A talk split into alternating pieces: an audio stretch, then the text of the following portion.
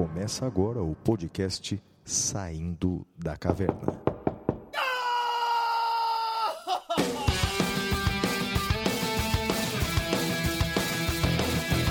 Com Guilherme Madeira, Fala galera, sejam bem-vindos, sejam bem-vindas. Flávio Martins, Salve, salve galera, muito bem-vindos, muito bem-vindas a mais um episódio do Saindo da Caverna, episódio número 54, Comissão Interamericana. E aí, Flavião? E aí, Madeira, olha, esse é o nosso episódio de número 54. Caminhamos a largos passos para o nosso centenário aqui dos episódios, né? Bem, eu tô, tô uma mistura de sentimentos, como de costume, né, Madeira? É, em parte, muito feliz com o desempenho do Saindo da Caverna e do, do seu filho mais novo, o, o Caverninha, que é o Detrator, né? É, continuamos com esses dois programas entre os, os podcasts mais ouvidos do Brasil e, respectivamente, primeiro e segundo podcasts jurídicos do Brasil. Isso nos enche de muita alegria, né? saber que estamos monopolizando as orelhas dos nossos ouvintes com o Saindo da Caverna sextas, o Detrator às segundas-feiras. E assunto não falta, né, Madeira? Então, assunto de direito não falta, cabe tranquilamente em dois podcasts. Então, metade de mim muito feliz, a outra metade triste e assustada com a quantidade de mortes no Brasil, não é, Madeira? É, nessa semana, é, quase batemos 3 mil mortes em dois dias, é, morrendo pessoas de todas as idades. Agora, recentemente, morreu um senador do estado de São Paulo, senador Major Olímpio, com apenas 58 anos, histórico de atleta. Enfim, Madeira, que tempos tristes, meu amigo, que tempos tristes, hein? Aliás- Mas a gente vai falar disso. É, é- é triste, eu deixo aqui um abraço a todos os familiares e amigos do senador. No mesmo dia que morre o senador Major Olímpio, também morreu a primeira pessoa em São Paulo, Flávio, por falta de UTI, um jovem de 22 anos. Então fica aqui na pessoa desses dois um- uma extensão para todos os familiares eh, de pessoas vítimas da Covid, Flávio. É isso aí, Madeira, é isso aí. Então vamos começar o programa, meu amigo. Toca a bola aí. Vamos lá e agora vamos para o primeiro bloco que é o Correspondentes da Caverna. Até já. Stop, whoa, yes, Correspondentes da Caverna. Oh.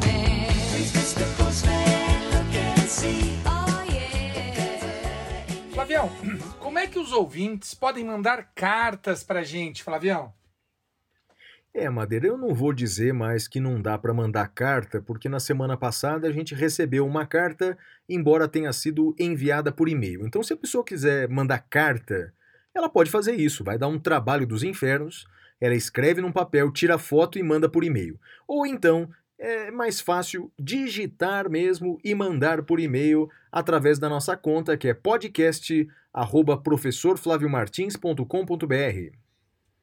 Repita. podcast arroba professorflaviomartins.com.br e a pessoa também pode entrar em contato conosco pelas redes sociais, seja o Twitter, seja o Instagram. Os endereços do Madeira, tanto no Twitter quanto no Instagram, são arroba madeira10. E os meus endereços, tanto no Twitter quanto no Instagram, são arroba siga o Flávio. Muito bem, Flavião, vamos então agora ver as mensagens que recebemos. Bora lá. Olha, Madeira, recebemos mensagens muito legais. Veja só, essa mensagem é do Flávio Sanches Vicchiarelli. Ele escreve assim: Olá, amigos Madeira e Flávio, meu xará. Eu me chamo Flávio, sou advogado na cidade de São José dos Campos. Fui aluno da pós em processo penal do Madeira em 2018. Estou afastado da área por um tempo. É, não sei se meu e-mail será lido, né? tendo em vista que vocês recebem muitos e-mails do Brasil todo, mas está sendo lido sim. Não escrevo uma carta em homenagem ao Madeira, pois minha letra é pior do que letra de médico, e por isso nós agradecemos, viu, Flávio? Melhor mandar e-mail mesmo. Acompanho eh, tanto o podcast desde os primórdios, quando também o podcast O Detrator, quando estou passeando com o meu filhotinho um Rottweiler de 50 quilos que se chama Caranguejo. Confesso que nunca tinha escutado nenhum podcast e fiquei viciado nos podcasts de vocês. Tanto é que em janeiro me fez muita falta não haver mais episódios pelo recesso. Tive que me contentar em assistir séries na Netflix Peaky Blinders, muito boa, pois adoro séries, filmes e livros de primeira eh, eh, e principalmente Segunda Guerra. Já li dezenas, inclusive Dica Cultural do Madeira, o livro Em Busca de Sentido. Está na minha lista como próximo, mas as livrarias estão fechadas por conta da pandemia. Ainda fui ludibriado pelo Flávio, pois estava pensando em processá-lo por propaganda enganosa quando disse numa das postagens que um episódio teria duração de dois dias. E não passou de quatro horas. Cara, um episódio de quatro horas é coisa pra caramba, né? É, e ele termina dizendo: olha, a melhor. Ele termina de uma maneira enlouquecida, Madeira. Eu acho que ele bebeu enquanto escrevia o e-mail, né? Porque olha a conclusão dele, né? A melhor banda de todos os tempos não é nem U2 nem Beatles, é Raça Negra. Sei que o Flávio já abriu um show deles há anos-luz, como comentou um episódio, é verdade, era- foi no final dos anos 80, eu acho, cara. É, minha dica cultural para vocês é, além da série que mencionei, assistir ao DVD Gigantes do Samba, com Raça Negra e Alexandre Pires. E aí, Madeira, é o passo. Vai assistir ou não? Opa, cheia de mania, toda dengosa, tu, tu, tu, menina Deus bonita. Tá bom, Madeira, chega. e, e ele termina dizendo assim, ó, forte abraço, por favor, continue com o podcast, um beijo pra minha mãe, pro meu pai pra Xuxa. Madeira, a segunda mensagem que a gente recebeu, muito carinhosa, mas a nossa ouvinte pediu para não ser identificada e, portanto, ah, atendemos ao seu pedido. Ela escreve assim, ó: Estou precisando de uma de palavras de incentivo. Eu acreditava como vocês que a educação é a melhor forma de crescer, melhorar a vida. Acontece, professores, que isso é uma falácia. Esquecem de nos contar dos inúmeros fatores externos existentes. Explico. Cursei direito, sempre eh, pensando em prestar concursos públicos. Sou filha de uma servidora do TJ e sempre adorei ver o funcionalismo. Ao contrário do que muitos pensam, os taxando de parasitas, Alice trabalha muito. Acredito que seja a forma de entregar aos jurisdicionados a justiça. Fora que é um meio em que se pode conseguir crescer sem precisar de puxar saquismos ou quem indica, infelizmente tão comuns no Brasil. É, fiz tudo o que indicam. Cursei direito, passei é, de primeira na UAB, advoguei por um tempo. Em 2018 fui aprovada num concurso de escrevente do TJ, é, dentro do número de vagas. Pensei comigo, é um ótimo primeiro passo, posso ficar aqui, continuar prestando concursos. É, Para resumir, semana que vem minha prova completa três anos e até hoje não fui nomeada, mesmo tendo passado no número de vagas. Imaginem só a agonia. Somado a isso, vem o medo da PEC da reforma administrativa, o receio de não termos mais estabilidade nem outros concursos. Sei que ainda serei nomeada, antes do concurso vencer, justamente porque estou no número de vagas. Mas vocês conseguem entender a frustração? Puxa vida! Não sei o que fazer, professores. De que adianta tanto esforço? Judiciário precisa apenas de membros, não de servidores? Devo realmente focar minha vida em puxar saquismos? De que adianta o estudo, dedicação? E aí, Madeira, o que você tem para falar para ela sobre, sobre isso? Eu também tenho coisas para falar. Olha, eh, tem um, um, um dos meus autores prediletos, ele se chama Joseph Campbell. Ele era, ele já é falecido, ele era o cara que mais entendia de mitologia no planeta. E uma vez ele se encontrou com um monge muito importante, muito sábio, e ele falou: Poxa, eu vejo que tem pessoas que fazem o mal e se dão bem, que fazem isso, fazem aquilo, e por que que a gente eh, continua fazendo bem, né? Qual o sentido? E o monge respondeu para ele, porque a gente escolheu fazer o bem, a gente escolhe essa vida. Então eu entendo a frustração, absolutamente entendo, mas acho que nós escolhemos a vida de agir corretamente para nós, não pensando em eh, recompensas ou qualquer outra coisa, mas pensando em nós e naquilo que nós entendemos como correto. Se você fizesse diferente, você se violaria. e a gente nunca pode se violar, Flávio. Sim, para ela eu diria duas coisas, né, Madeira? Primeiro, que a vida realmente é feita de testes, a vida é feita de provações. E ela não pode, de fato, desistir dessas eh, dos objetivos dela por conta dessas quedas, por conta desses obstáculos, por conta dessas frustrações. Porque é como disse Nietzsche, não é? O que não nos mata nos deixa mais forte. Então ela não pode desistir. É óbvio que com todos esses episódios ela vai se decepcionar, ela vai se entristecer, isso faz parte da vida, mas isso não pode derrubá-la. Ela precisa se levantar, continuar firme, porque a vida é longa, a vida dá pra gente realizar tantos sonhos. E a segunda mensagem é a seguinte: pode ser, isso acontece eh, muitas vezes com a vida da gente, que a, a, a gente acaba, no decorrer da nossa vida, mudando os rumos que nós estabelecemos. No passado, a gente imaginava que a gente ia dar esses passos. Mas muitas vezes a gente cai, se levanta e faz um caminho diferente. E aí, portanto, a gente tem que saber apreciar também essas outras oportunidades que a vida nos dá. Isso acontece, não é? Então, é, muitas vezes a gente tem que mudar os planos, a gente não precisa ficar é, apegado àqueles planos que, que traçamos no passado. É possível que novos planos surjam, que novas oportunidades surjam, e não podemos dar as costas para essas oportunidades todas que surgem, eh, porque é uma ingratidão da nossa parte, não é? de recusar novas oportunidades. E ela pergunta: então eu tenho que me entregar a essa ideia de puxa-saquismo? Ó, Madeira, pela minha experiência, e eu tenho, assim como você, apesar de você não dizer isso, tenho mais de 20 anos eh, trabalhando bastante no mercado de trabalho do direito. Uma conclusão a que eu cheguei é que o, a vida do puxa-saco costuma ser efêmera, cara. Porque eh, ele costuma ser muito pouco respeitado, cara. Então, eu nunca fui puxa-saco de nenhum chefe na minha vida e tenho orgulho disso porque sempre fui respeitado pelos meus valores.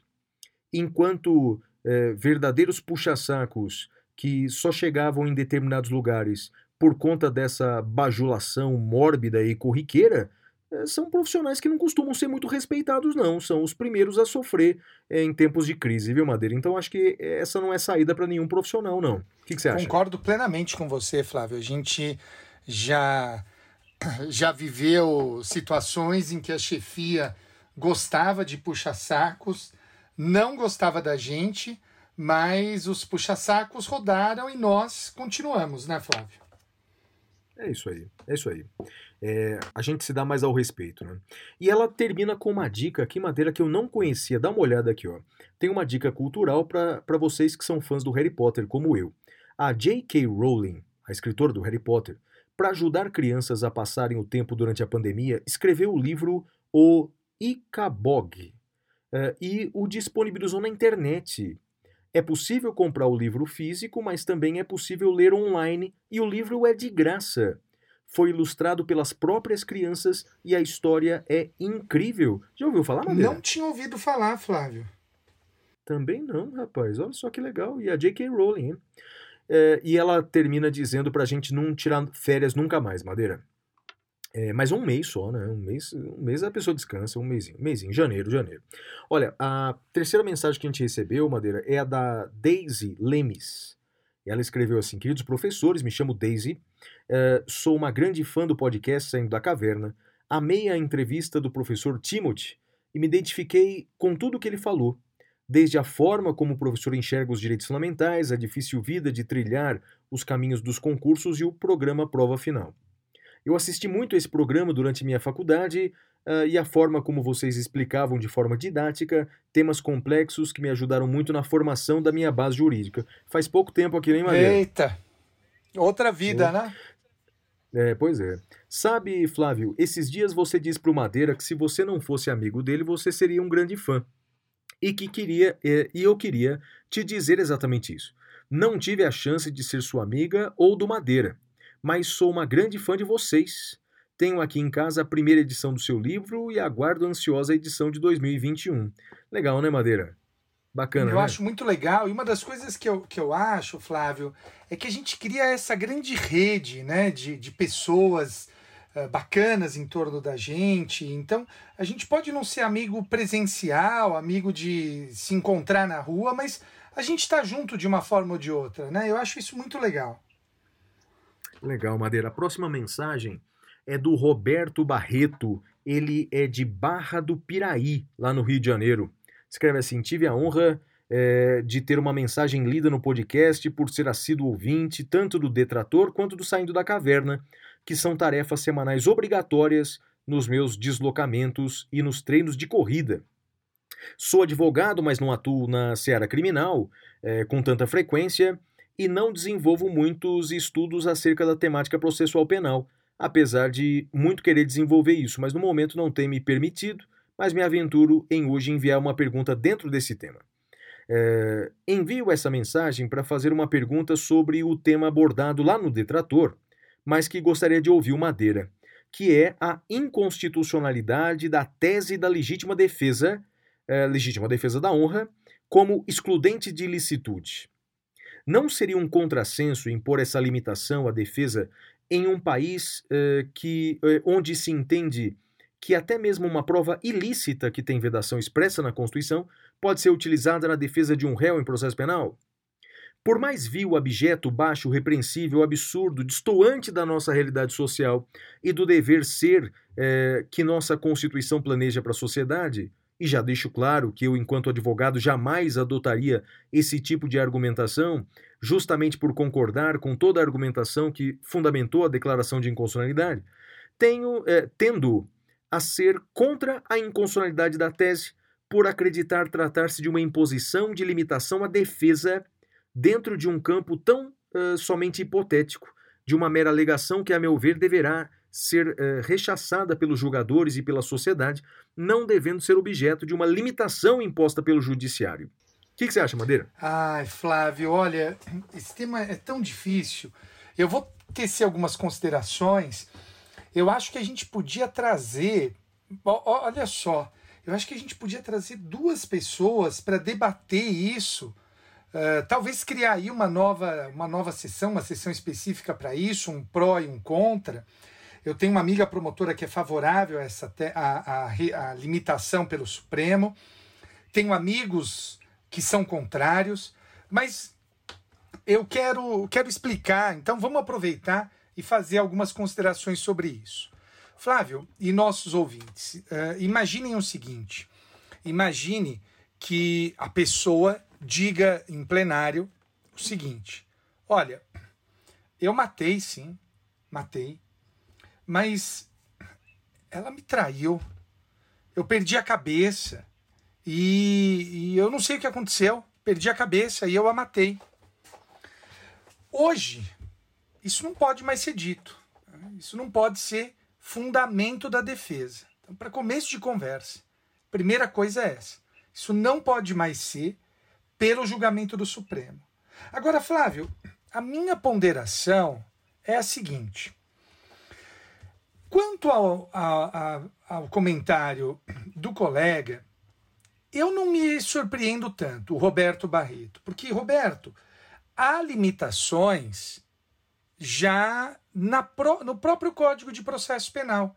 Os artigos 478 e 479, eles limitam eh, parte dos debates. Por exemplo, só pode ser lido o documento que tenha sido juntado com três dias úteis de antecedência. Então, nós temos limitação. Então, eu, eu não, me, não me animo a ver problemas na limitação. Mas eu vejo problemas no controle disso, Roberto. Porque vejam, o Supremo disse não pode falar de maneira direta ou indireta. E não pode servir para nenhuma tese a legítima defesa da honra. Mas o cara não pode dizer que ele ficou transtornado quando viu a mulher com outro na cama e pediu privilégio. O Supremo não permite. A legítima defesa da honra, a proibição é extensa. Não pode nem pedir o privilégio. E eu vou fazer uma provocação, que foi uma provocação que eu vi no Twitter de um procurador de justiça, eh, que é um procurador de justiça muito bom. Eh, é o, ele é lá de Goiás, é o Abrão Amizi Neto, nosso ouvinte, viu, Flávio? E o Abrão foi Legal. muito feliz numa sequência de tweets que ele fez. É o arroba com SY Neto, para quem quiser segui-lo. Ele foi muito feliz numa sequência de tweets em que ele diz o seguinte: o advogado se levanta no plenário e diz: Olha, ele matou, eu não vou negar, foi errado, foi errado. A família, os filhos, estão sem mãe agora, uma mãe que era adúltera, inclusive. Ele perdeu a cabeça e matou. Ninguém aqui vai alegar legítima defesa da honra, porque isso está errado. Mas eu pergunto aos senhores jurados: nós vamos punir mais ainda essa família e mandar esse sujeito para a cadeia? É isso que nós vamos fazer? Olha que, que estratégia, né? Ele fala da legítima defesa da honra sem falar da legítima defesa da honra. Então, o Abrão pergunta: o que, que o juiz vai fazer nesse caso? Vai dissolver o conselho de sentença? Não pode falar isso? É um tema difícil, Flávio. É um tema difícil. Eu confesso que, é óbvio, acho a tese nojenta, nojenta, mas eu tenho dificuldade de entender como vai ser o controle disso, Flávio. Concordo, concordo com você, Madeira. É, é um tema complexo porque de fato trata né, de, de dois eh, direitos fundamentais em conflito. Lá vamos nós com um conflito entre direitos fundamentais. De um lado, a plenitude de defesa, que está prevista expressamente na Constituição, portanto é um direito fundamental, integra o artigo 5 da Constituição. E do outro lado, um- uma gama de direitos relacionadas a, a direitos relacionados à, mulher. É, eu diria que a, a plenitude de defesa não é absoluta, né, Madeira? Até o próprio Código de Processo Penal estabelece alguns limites para os debates, né? É bem verdade que são limites procedimentais, mas é, a maioria deles, né? Mas é, existem alguns limites à, à, à- à plenitude de defesa, portanto, em tese, imaginar um outro limite quanto ao conteúdo não é, em tese, impossível. Agora, tem que ver se nesse caso é, é justificável. Me parece que é, Madeira. Me parece que é, quando há conflito entre direitos fundamentais, a melhor saída é que haja uma resposta da lei. A lei, portanto, ela determina eh, os limites daquele direito, eh, qual direito deve prevalecer em detrimento do outro. Quando a lei não faz isso, né, temos aqueles chamados casos mais difíceis, que os americanos chamam de hard cases, né, e aí que cabe ao judiciário estabelecer qual direito deve tutelar em detrimento do outro. Então, em princípio, eh, me parece que o Supremo poderia fazer isso. Mas o tema é complexo, deixemos como você sugeriu para um debate futuro, ouvindo os dois lados. Ele termina dizendo assim, Madeira. eh, gostaria também de externar aqui meus desejos de vida longa aos dois podcasts, de agradecer e recomendar que sempre haja a participação de pessoas de pensamentos diversos de vocês, mas que tenham sempre algo a acrescentar, como foi o caso da participação do professor Bunazar lá no Detrator, né? Verdade- verdadeiramente engrandecedor, apesar de não concordar com ele. Sou super favorável a isso, Madeira, super favorável, mas sabe uma coisa que eu percebo? É que eh, muitas pessoas eh, que acabam discordando das outras, elas se dão como inimigas ou, ou- ou como desafetos. Por exemplo, lá no Detrator, o meu primeiro episódio foi sobre discurso de ódio, eu mandei, Madeira, mensagem para várias pessoas, como por exemplo para aquele blogueiro eh, do Terça Livre. Como é que ele O chama? Alan, terça livre? Alan. Alan, Terça Livre. Mandei mensagem para ele, convidando ele para participar do programa. Ele nem me respondeu.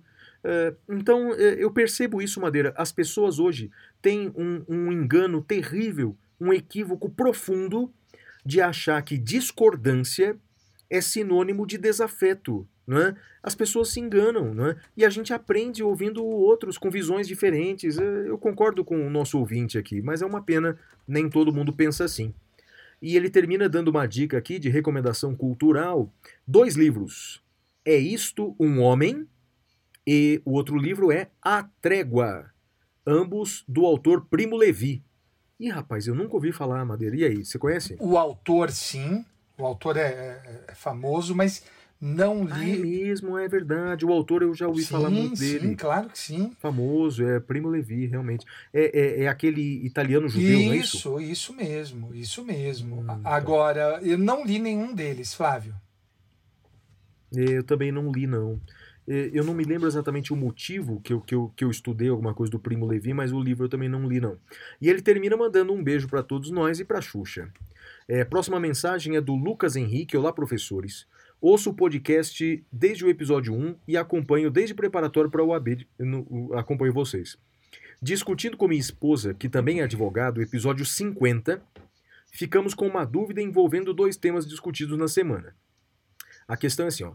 Utilizando o entendimento de que o deputado Daniel foi preso em flagrante, com a fundamentação de que o vídeo dele se perpetua no tempo, uma vez que sua flagrância se renova a cada visualização, e em razão da perpetuação do vídeo online eh, e o julgamento do STF afirmando que o direito ao esquecimento não foi recepcionado pela Constituição, quer dizer que qualquer fato ofensivo e ou considerado crime divulgado na internet por meio de vídeos, passados vários anos, ainda se terá situação de flagrância?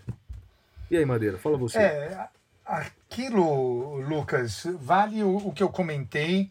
Eu respeito, evidentemente, o posicionamento do Supremo, mas eu discordo da visão do Supremo. A meu ver, não há flagrante porque o vídeo fica lá rodando no ar. Eu não, não consigo entender aquilo como um crime permanente. Então, tendo, tendo a discordar do Supremo. Mas, mantido o entendimento do Supremo, aí você teria razão, né? A pessoa postou um vídeo em 2000, se o vídeo estiver lá, ainda hoje ela estaria em flagrante. É difícil sustentar isso, né? Eu, eu não, Não. me animo. Madeira, é, Madeira, e, e- e- e concordo contigo, né? E essa posição com a devida vênia, com o devido respeito, ela é tão desarrazoada que com essa decisão a gente cria novos crimes imprescritíveis. Isso, boa. Você concorda comigo? Porque o é verdade. Então, quer dizer, por meio de uma decisão que não não está errada, né? Porque isso não é crime permanente, isso é um crime instantâneo que pode produzir efeitos permanentes, né? Na medida em que as pessoas veem aquilo, mas o crime se consumou no passado, né? E, e- e estaremos criando, por meio dessa interpretação estranha, crimes imprescritíveis. Quer dizer, como o crime nunca acaba, daqui a 40 anos a gente pode processar aquela pessoa. Veja, já é velho, já nem lembra mais do vídeo que ele gravou no passado, mas a gente pode prender em flagrante, pode processar, o crime não prescreve, é um grande absurdo, né? Todo respeito, com todo respeito. A próxima mensagem é do Paulo Brigano, que escreve assim: ó, Bom dia, boa tarde, boa noite, grandes mestres e amigos, pois convivo com os doutores toda semana, Flávio Madeira. Sou procurador eh, público municipal na cidade de Cândido Mota, São Paulo, região de Marília. A, a apoiador lá do Detrator, desde o início. Eh, tenho uma filha graduanda em Direito que legal. e que também acompanha o SDC. Olha só, estamos com a família. Ele falou o nome Primeiramente, dela? não? gostaria. Não, falou, não falou. Então, um beijo para a filha Primeiramente- do Paulo. Sem dúvida. Primeiramente, gostaria de agradecê-los pelos serviços prestados não somente ao mundo jurídico, mas também para toda a comunidade, pois os programas interpretam juridicamente os fatos que ocorrem na semana e ainda com uma pintada, pitada opinativa desses grandes mestres. Ademais, professores, eh, utilizo os programas para me atualizar, estudar e colocar as- em prática os ensinamentos adquiridos. Eu gostaria somente de relatar as coisas boas. Todavia, estamos em um momento muito difícil, do qual nunca havíamos passado ainda. Deparei-me agora há pouco com uma notícia na minha região que não poderia deixar de encaminhar para vocês. A notícia trata do falecimento por Covid de quatro pastores da cidade de Assis Ah, cidade vizinha, na qual eu exerço minha profissão, com aproximadamente 100 mil habitantes. É, as mortes ocorreram somente nesse mês de março, justamente após a abertura das igrejas, dos templos religiosos, que foram considerados atividade essencial pelo governo. Triste realidade é, que, que ele compartilha aqui com a gente.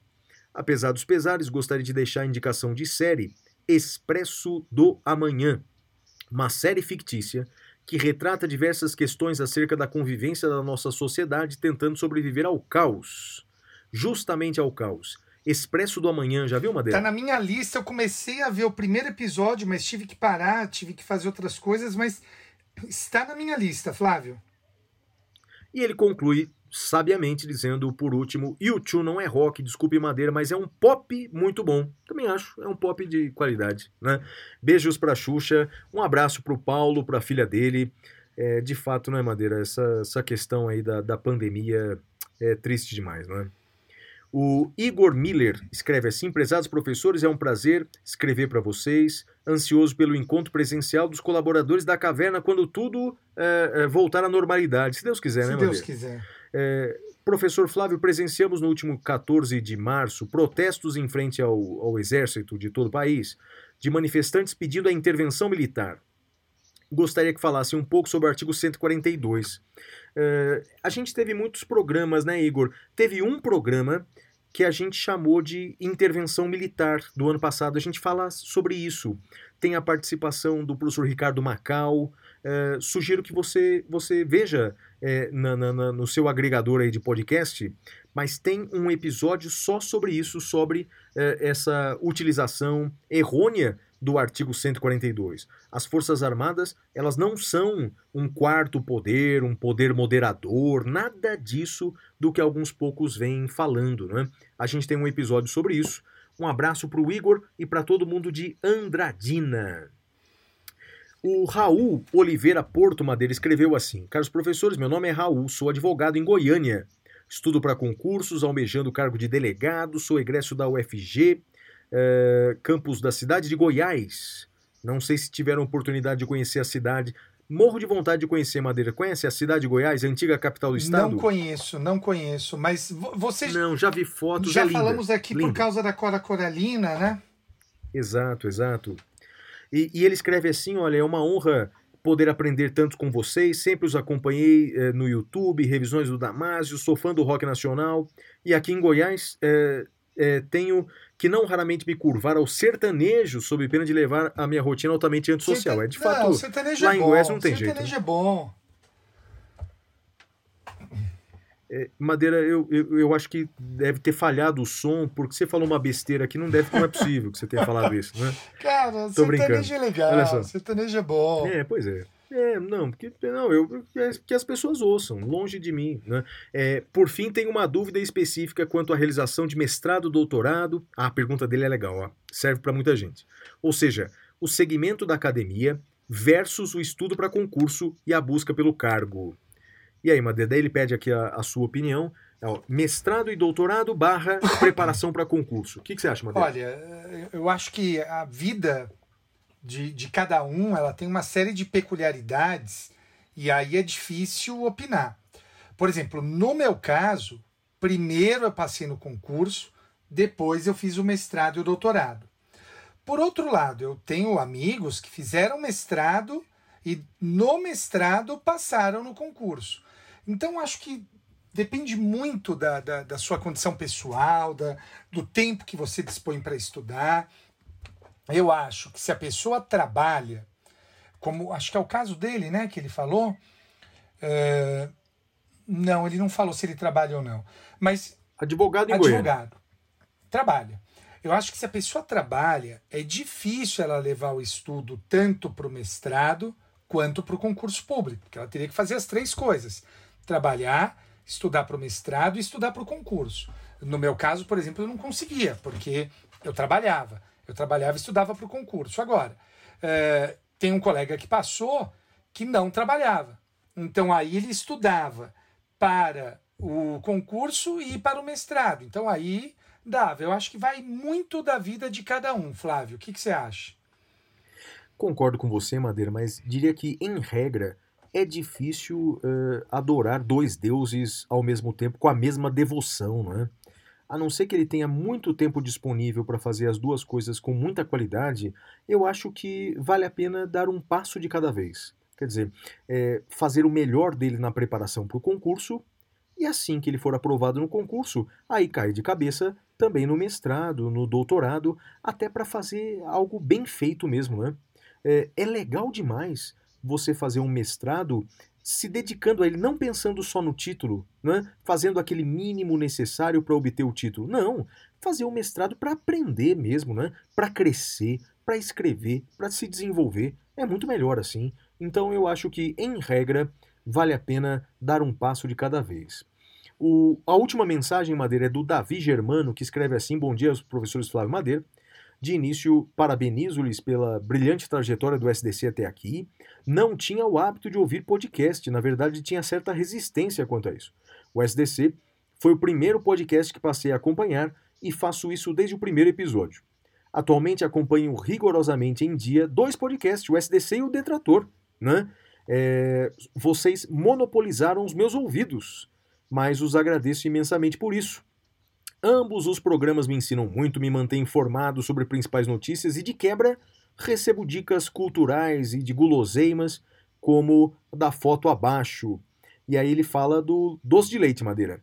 O Madeira falou com tanto gosto do doce de leite Viçosa que eu não resisti e comprei imediatamente. De fato, é uma delícia, acompanhado de um queijinho meia-cura, então irresistível.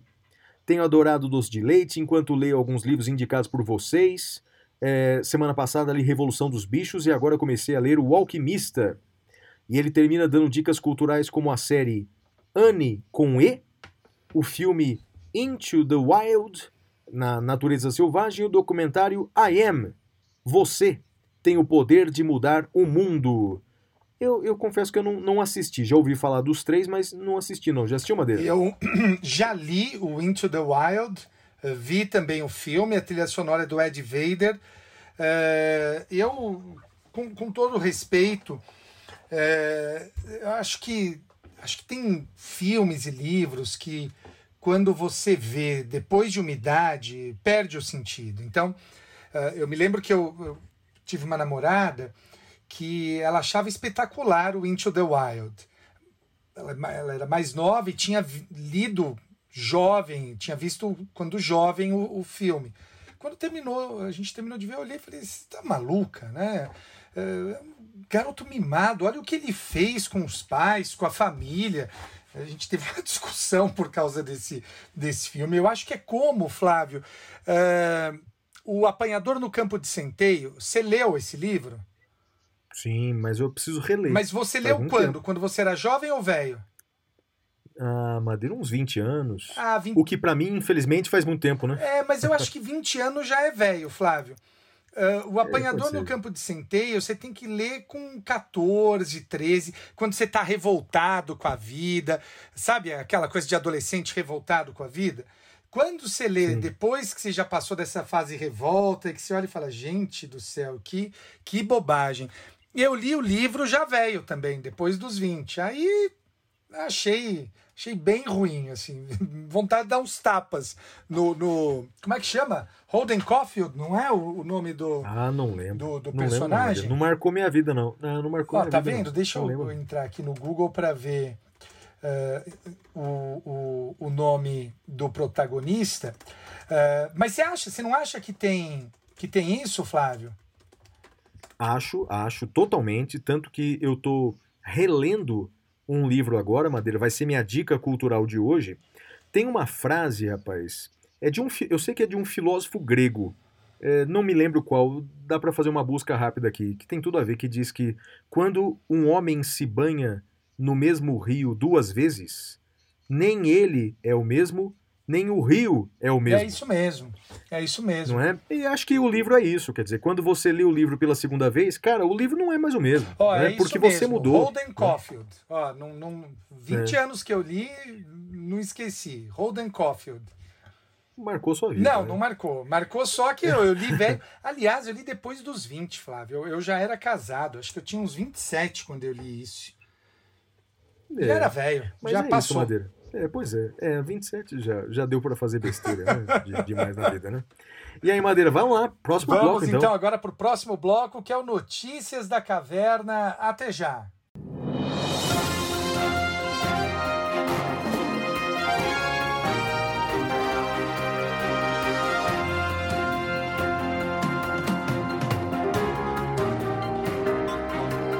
Notícias da Caverna. Bem, Madeira, a minha primeira notícia da caverna é que o general Pazuello eh, está em vias de deixar o Ministério da Saúde. Na verdade, eh, já já está naquela fase, não é, de foi demitido, mas continua no cargo. Bem, eh, no momento em que estamos gravando, ele ainda é o ministro da Saúde, mas em vias de deixar.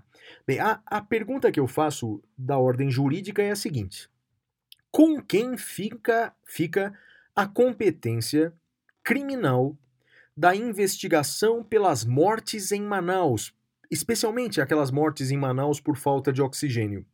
Porque o ministro Pazuello, ele é general da ativa, portanto é general do exército, Uh, a investigação estava sendo conduzida ali diante do STF, porque ele era ministro de Estado, todavia agora deixará de ser ministro de Estado.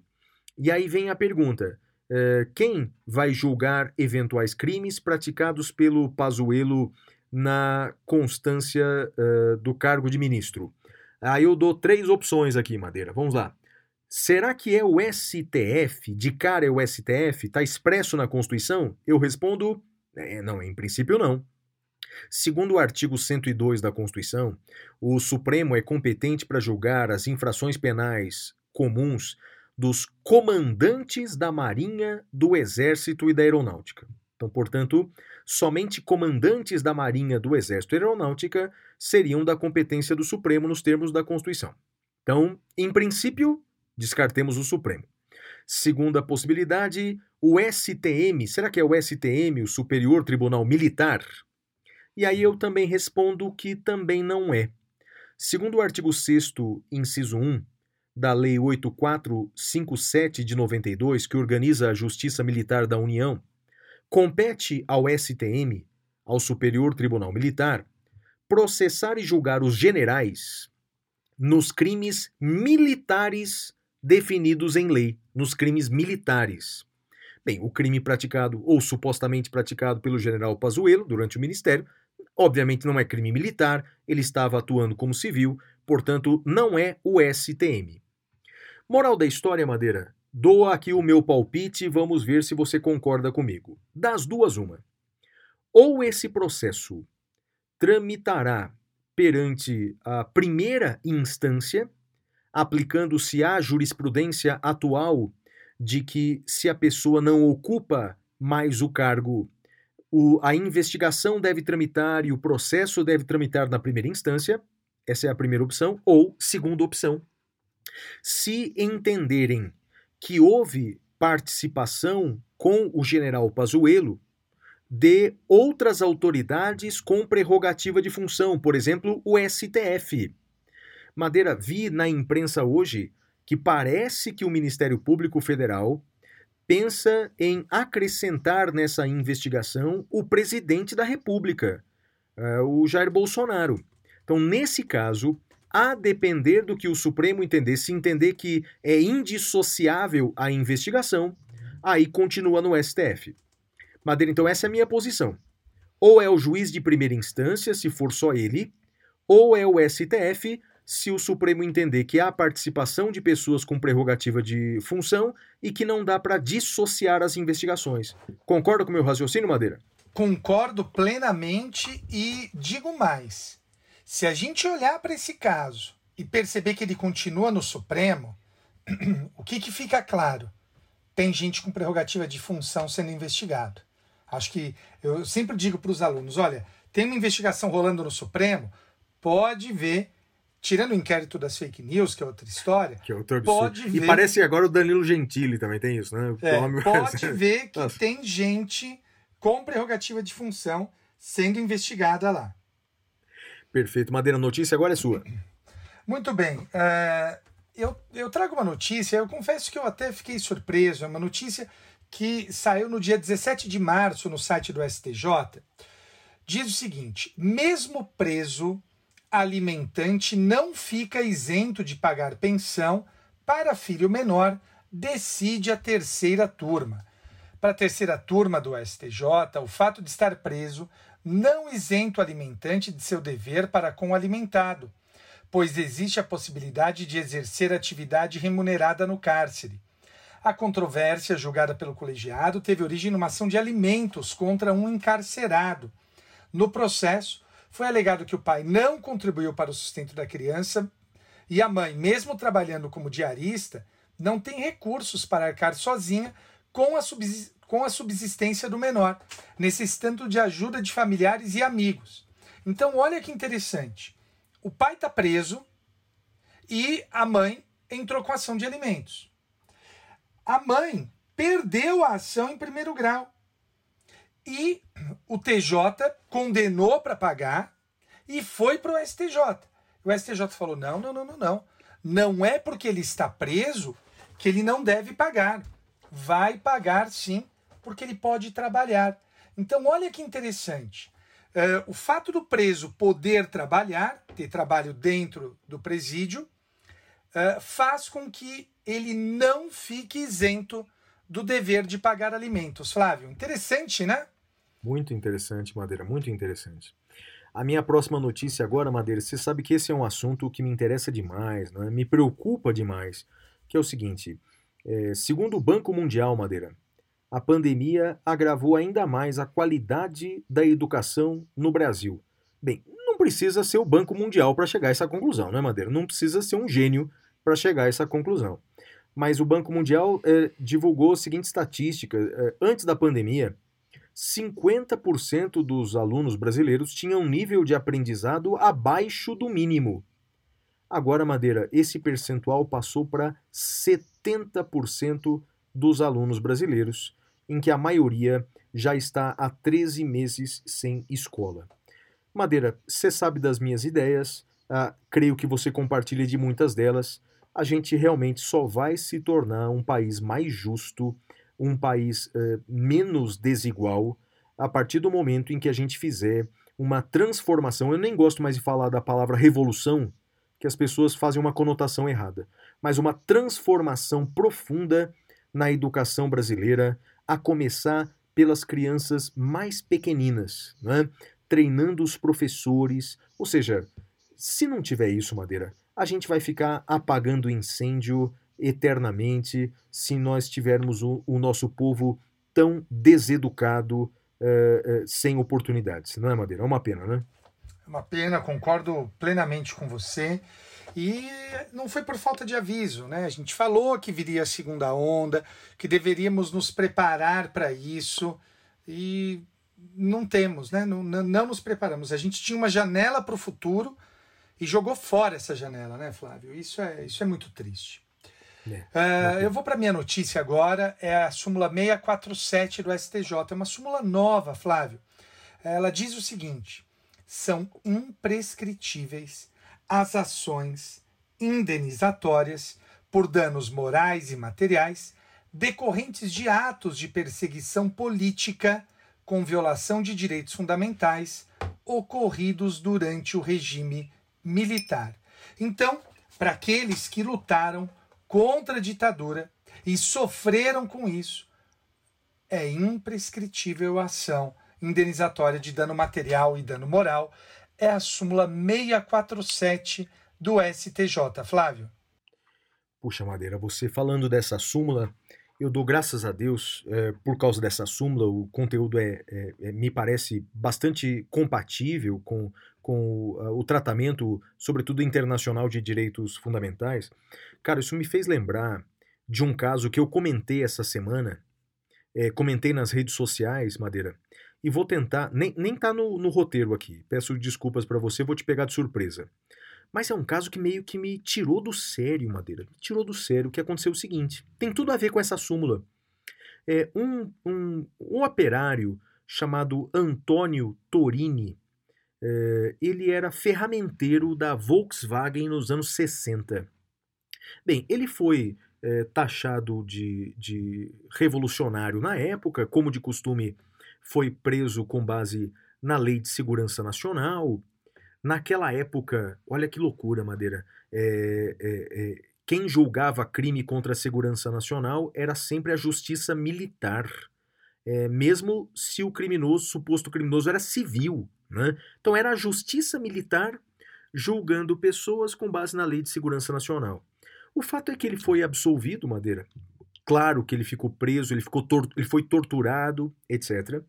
E o problema, Madeira, é que ele, é, ele foi colocado numa lista de detratores, numa lista de indesejáveis. não é? E por isso, Madeira, ele foi demitido da Volkswagen, é, ele não conseguiu é, conseguir emprego, ele não conseguiu outros novos é, empregos e ele morreu anos depois desempregado. E agora a família dele, ela pleiteia, a viúva, pleiteia indenização. né? Ganhou na primeira instância, eh, houve um recurso para o TRF, e aí Madeira, eh, com todo respeito aos eh, juízes do TRF, ou desembargadores, como gostam de ser chamados, eh, me perdoe a decisão. né? A decisão me parece absolutamente equivocada. O desembargador, ou juiz federal relator, ele disse que eh, o, o Antônio Torini ele descumpriu a lei da época.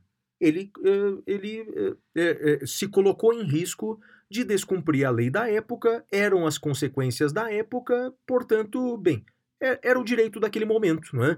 Ele se arriscou ao protestar contra os militares, ele se arriscou em ser aplicada a lei de segurança nacional, portanto, não há indenização nenhuma a ser concedida à família. Eu escrevi, Madeira, muito triste, né? que o Estado brasileiro deu as costas para o Antônio duas vezes. Né? Lá no passado, quando o considerou um detrator, quando o prendeu, quando o torturou, e agora, quando nega as suas próprias falhas. Né? Então eu lamento profundamente essa decisão do TRF. Fiz uma análise até do currículo dos desembargadores, surpreendeu-me o fato de que eh, o desembargador relator é, ao longo de suas décadas de trabalho, não gastou um só centavo na sua formação intelectual, portanto, o seu diploma maior é de graduado. Não, não tem nada. eh, isso não é um demérito por si só, né? mas me estranha muito, porque eh, o, o, o Antônio Torini, se tivesse oportunidade, ele, ele cresceria na vida. Bem, mas eu não quero comentar mais sobre isso, não, Madeira, mas eh, me deixou bastante triste essa notícia e, e a sua súmula agora me fez lembrar disso. Madeira, minha próxima notícia é assim, ó. Polícia Flávio, só Federal. uma coisa sobre Ah. o tema. Sobre ah, o não, é- tema. é, que eu pulei para não, não dar problema para você. Não, não, mas só, só sobre esse tema, eu não vou comentar sobre esse caso, mas eu não lembro se você sabe. Para aqueles que digitarem o meu nome no Google, Guilherme Madeira e tortura no Google, vão ver que a primeira sentença brasileira que reconheceu e mandou retificar uma certidão de óbito de uma pessoa que lutou contra a ditadura é minha, Flávio. Você sabia disso não? Sabia, sabia. Não, tem algumas decisões suas que são bem aí de vanguarda, né? Como a mudança do nome. não é? Isso, Do- mas do nesse caso, nesse caso do, do- da ditadura, eu reconheci o direito à memória e à verdade, previsto no caso Gomes Lund, mandei retificar para colocar, para constar que o sujeito morreu dentro do DOPS, vítima de tortura. E essa pessoa, Flávio, que, que eu retifiquei, eh, na verdade era a esposa dele que promoveu a ação, do João Drummond. Eh, o João Drummond, ele era primo do Carlos Drummond de Andrade. Acredita nisso, Flávio? Acho que isso você não Nossa, sabia, né? Não, essa eu não sabia, não. É, Isso eu não sabia. Ele, era primo do Carlos Drummond de Andrade. Então Não foi um, um- um caso muito importante. O Ministério Público, à época, deu parecer contrário, falou que não era para colocar o- a causa da morte, mas eu, eu fui contra o parecer do Ministério Público, julguei, houve recurso para o tribunal e o TJ manteve a decisão. E depois dessa minha sentença, Flávio, aí foi uma, um- uma série de, de sentenças similares por conta dos comitês de memória e verdade eh, criados no Brasil por conta da condenação na Corte Interamericana de Direitos Humanos, Flávio. Não, show de bola, Madeira. Muito bom. A minha próxima notícia aqui, Madeira, é a seguinte: olha, Polícia Federal instaura inquérito para investigar o filho mais novo do presidente. O inquérito foi aberto a pedido do Ministério Público após denúncia de possível tráfico de influência e lavagem de dinheiro. Bem, veja só o que aconteceu, Madeira. O, o filho do- mais novo do presidente, ele criou ah, uma determinada empresa e ganhou, ah, ah, os sócios da empresa ganharam um automóvel. Ganharam um automóvel de uma outra empresa, de uma empresa X. Né?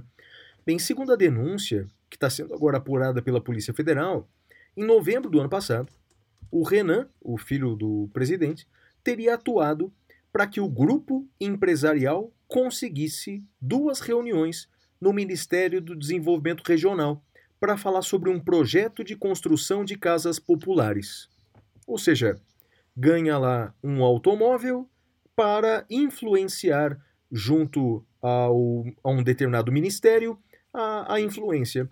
E isso, bem, se isso for comprovado, configura bastante o artigo 332 do Código Penal, que é solicitar, exigir, cobrar ou obter, para si ou para outrem, vantagem ou promessa de vantagem, a pretexto de influir em ato praticado por funcionário público no exercício da função. Recebo agora um carro para ajudar a influenciar no ministério. Bem, esperemos as provas, isso configura eh, tráfico de influência. E me lembro, Madeira, trouxe essa notícia porque eh, no Brasil tem uma coisa chata, né? Quando você fala de uma coisa, a pessoa te lembra da outra, né? Por exemplo, eu tenho escrito essa semana, tá complicado para mim aqui, rapaz. É que eu não ligo para ofensas nas redes sociais, né? Pessoa, eu já sou tão ofendido que a pessoa tem que entrar para a fila eh, das ofensas. Mas eh, quando, por exemplo, eu falo, e eu falei essa semana de um outdoor eh, lá em Palmas, no Tocantins, em que o sujeito disse que o presidente Bolsonaro vale menos do que um pequi roído.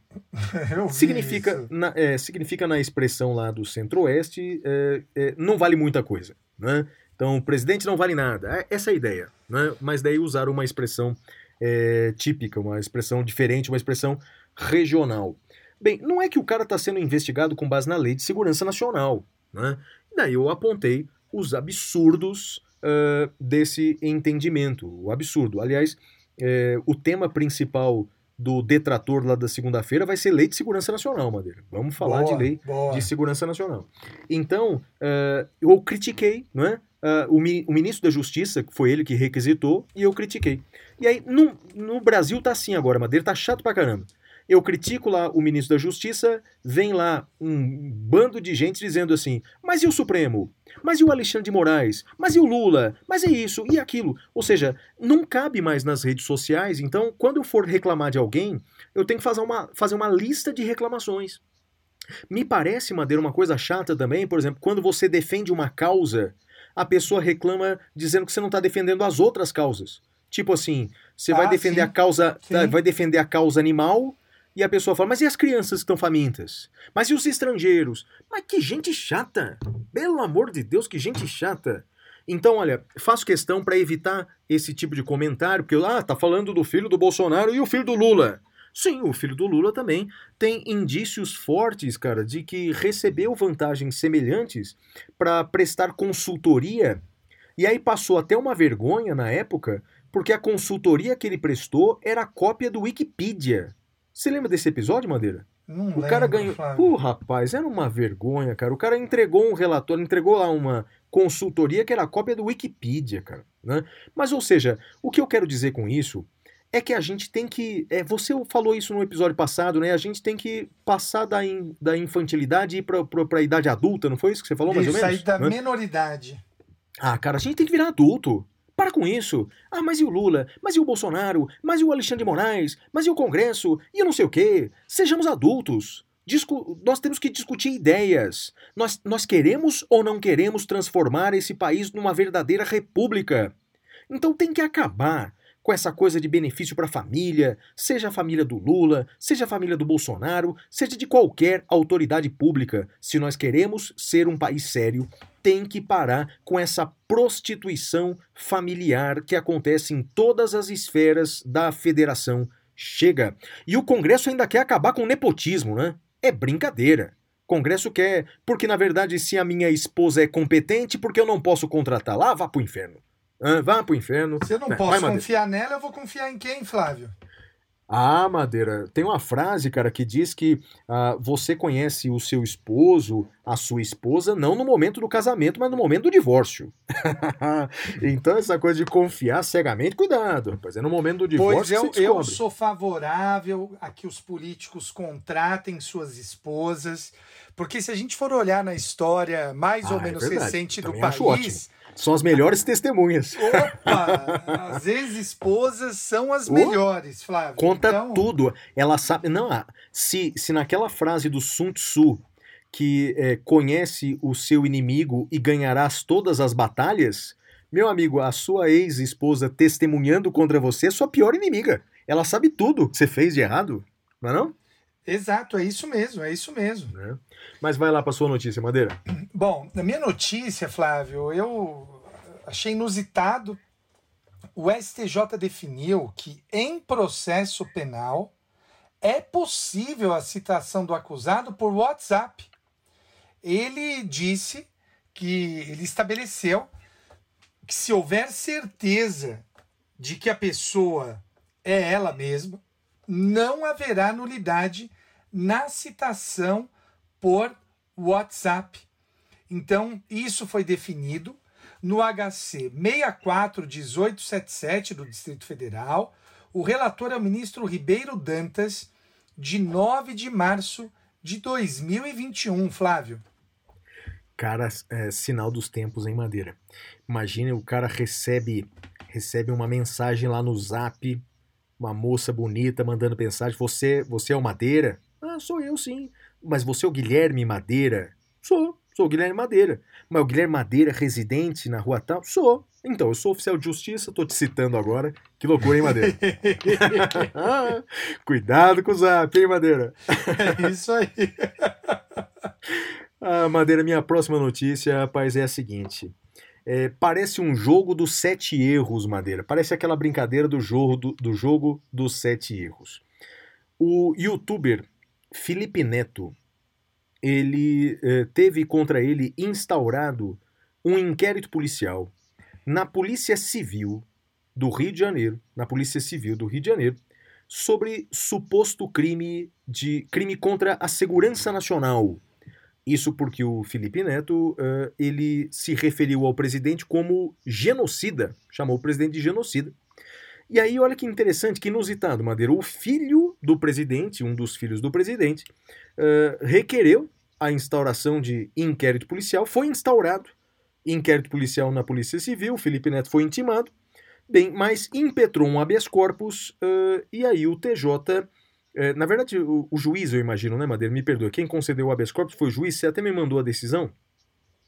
Foi acho o que juiz, sim, não é? foi o juiz, Foi Flávio. o juiz, né? Porque como a autoridade coatora é delegado, né? Foi juiz. Então, sim. Então, o- Sim, foi a o juíza, juiz. no caso, a juíza, ela é, é, concedeu a liminar do habeas corpus, porque cá entre nós, não é, Madeira? Cometeu-se aí, né, é o que eu brinquei, é, é o jogo dos sete erros aí, não é?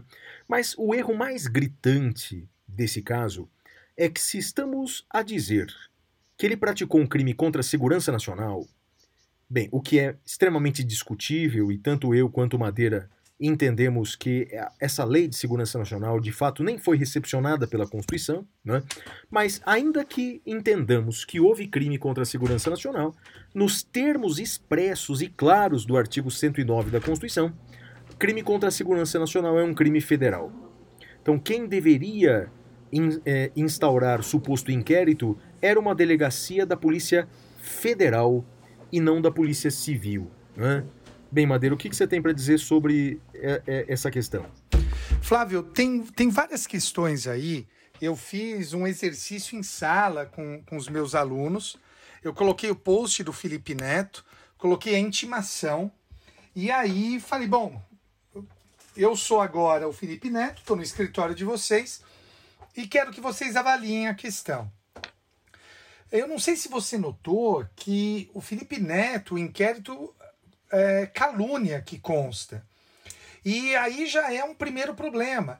Eita, Porque- então no meu jogo dos sete erros, esse é o segundo, então, né? É, porque na verdade não, não, não foi calúnia, né? Em tese, quando você chama alguém de genocida, ou é como se você chamasse a pessoa de bobo, de feio, de, de fedido, é injúria. Né? Você É. atribui uma qualidade negativa. Então, se cometeu algum crime, e eu entendo que é atípico, mas se cometeu algum crime, não foi calúnia, né? Foi Foi injúria. Posso Além acrescentar de- um terceiro erro aqui, Madeira? Vamos Ou, lá, ou vamos é lá. o que você vai acrescentar? Eu acho que é o que você vai acrescentar. Bora lá, bora Crime lá. contra a honra do presidente, qual é a ação penal? Pública condicionada à requisição, né? Do ministro da Justiça e não do filho do presidente. Terceiro erro aí, Madeira. Tem mais um, Flávio. Qual? Quatro erros. Vamos lá. Vamos ver se chega no sete. O, o, a intimação do Felipe Neto foi para comparecer na delegacia sob pena do crime de desobediência. Ah, você tá brincando. É, o Felipe Não, Neto tá postou brincando. isso. Você tá brincando. Você tá brincando que tava isso escrito lá. Tava escrito isso lá. Ah, não. Ah, não, desculpa, desculpa. Não, não, não, desculpa. não Aí, desculpa, pode, né? desculpa. Não, então desculpa. Então, isso aí é, é- é- isso aí é tentativa de abuso de autoridade. Isso é tentativa de abuso de autoridade. Pelo amor de Deus. Se tá claro, se é evidente, se qualquer, se qualquer estudante de direito do primeiro semestre da faculdade, pelo amor de Deus, sabe que é entendimento pacífico de que não é possível mais conduzir coercitivamente o investigado. O investigado tem o direito de se ausentar. Pelo amor de Deus. Pelo amor de Deus, Madeira. Essa eu não sabia, não, cara. É, Pelo amor tá de lá, tá lá na intimação Ah, que o Deus. Felipe Neto postou no Twitter. Deus me livre. Deus me livre. Mas a juíza deu a liminar, suspendeu. Vamos ouvir agora as informações da autoridade coatora, né? Madeira, e sabe o que eu tive que ouvir, rapaz? Sem exagero, por pelo menos 20 pessoas essa semana, quando eu Hum. comentei o caso do Felipe Neto, dizendo que no meu entender é atípico, dizendo essas coisas todas, dizendo assim: professor, o senhor, durante toda a sua vida, o senhor foi uma pessoa conformada. Agora, só porque aconteceu isso com o Felipe Neto, o senhor está nervosinho. Madeira, eu respondi para alguns deles. Rapaz. Como assim? Não entendi. No ano passado. Não, veja. é, eu sempre fui uma pessoa pacata, que nunca reclamou de nada. Mas agora, porque é, aconteceu com o Felipe Neto, agora estou dodói. Agora eu sou. sei lá, Ah, um Flávio, não um perca fã- seu tempo. Ah, mas escuta, Madeira, o que eu respondi é o seguinte: meu amigo, no ano passado o governo me chamou de detrator. Se, se me chamou de detrator, não é porque eu fico cri- criticando o Big Brother, né? Ou seja, não é pelas minhas críticas ao Big Brother que o governo me chamou de detrator. Pelo amor de Deus, cara. Ah, não fala mal de Big Brother também. ah falo. Falo. Não, de Big Brother Rapaz, não. rapaz, eu tenho tão pouco tempo na minha vida que eu não vou é, reservar parte da minha vida com nada. Porque o Big Brother é um, é um nada, né? É uma discussão sobre um nada. Vai terminar o programa, acabou. Bem, mas não vamos discutir sobre Big Brother. Não, Big Brother é, é, é um microcosmos da sociedade, cara. Pelo amor de Deus. É verdade, Flávio. Madeira, minha última notícia é a seguinte. cara. desculpa, só uma coisa. Ah, não você vai falar de Big Brother, cara? Não, não vou falar de Big Brother, juro. Ah, Tem um programa melhor que vai começar daqui Ih. umas duas semanas. Lá. Esse nós vamos comentar aqui. Ah. Chama De Férias com o Ex, Flávio. Você já ouviu esse programa? Eu já ouvi falar. Eu pensei que você ia falar de pelados em alguma coisa, cara. Tem não, Largados e em Pelados é legal. Largados e Pelados é legal. Não, não assisto isso não, cara. Flávio, é maravilhoso. De Férias com o Ex é o melhor programa. E tem um cara que talvez participe de novo, que a gente odeia, tá? Chama Lipe. A gente odeia o Lipe, só pra constar. Tá, tá. Ele foi pra confesso- Fazenda também. Pô, pô Cláudio, grande Lipe, né? Grande Lipe, grande Não, autor, né? Grande não, É? não gostamos dele. né? Ele, ele- mas na, na, na, na- arte dele, ele é cantor, né? O, o autor, o Não, ele não é artista, o influencer. Não é nada disso. Não, não é nada. É Sei nem quem é. Sei quem é. Então, Madeira, a última notícia, cara. Eu quero, quero fazer um, um- um- um spoiler aqui, é, que é o seguinte: foi é, promulgada essa semana a emenda constitucional 109 de 2021. Ela é decorrente da chamada PEC é, emergencial. Em resumo para o nosso ouvinte, Madeira, é o seguinte: é, é uma proposta de emenda que viabilizou o pagamento do auxílio emergencial, né, de aproximadamente 250 reais. Isso vai ser decidido em lei ou medida provisória, mas em contrapartida criou uma série de ajustes fiscais bastante rigorosos, hein, Madeira? Bastante rigorosos. É, lá na segunda-feira, Madeira, lá no, no, no, no, no Detrator, no podcast O Detrator, vão ser dois temas principais, dentre outros. Né? Vai ser a Lei de Segurança Nacional e vai ser essa emenda 109, Madeira. Então lá eu vou destrinchar todos os detalhes. Aqui, no Saindo da Caverna, eu queria discutir contigo um tema dessa emenda 109 de 2021. Não sei se você vai concordar comigo. Talvez seja o tema mais polêmico, Madeira, que é o seguinte. Segundo eh, essa emenda, isso está na Constituição agora, não é? É, estados, municípios e União têm agora alguns gatilhos não é? que, se forem acionados, eh, o ente federativo vai ter que cortar custos. Não é? Ele vai ter que cortar custos, custos esses que recaem, sobretudo, no funcionalismo. Então é assim: se no estado ou no município a relação entre despesas e receitas chegar em 95%, é, aquele ente federativo já vai ter que adotar uma série de medidas, e eu destaco essencialmente duas no funcionalismo público, que é o congelamento dos salários, enquanto aquele percentual se mantiver, e a proibição de concursos públicos. Vamos lá, Madeira. Isso também se reflete, é, embora com diferenças, para municípios e para a União também. O raciocínio é semelhante, é, existem outros gatilhos, mas eu conto com detalhes lá no detrator. É, qual que é a minha crítica, Madeira, a, a essa emenda 109? A minha crítica é que essa emenda ela tratou igualmente, ela tratou igualmente servidores totalmente desiguais. Porque veja, em se tratando da União, por exemplo, esse congelamento eh, dos salários, ele pode se dar por um prazo de 20 anos, Madeira, que é o tempo que estará em vigor o chamado teto de gastos.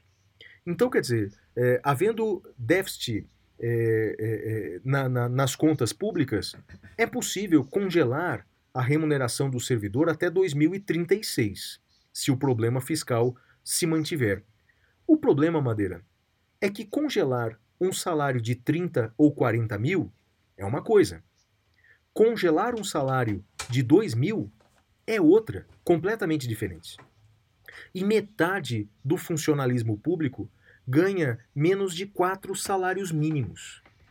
Então me parece que essa emenda, ao dar um tratamento igual aos desiguais, ela foi extremamente injusta sempre com os mesmos, né? Injustiça nesse país é sempre com os mesmos.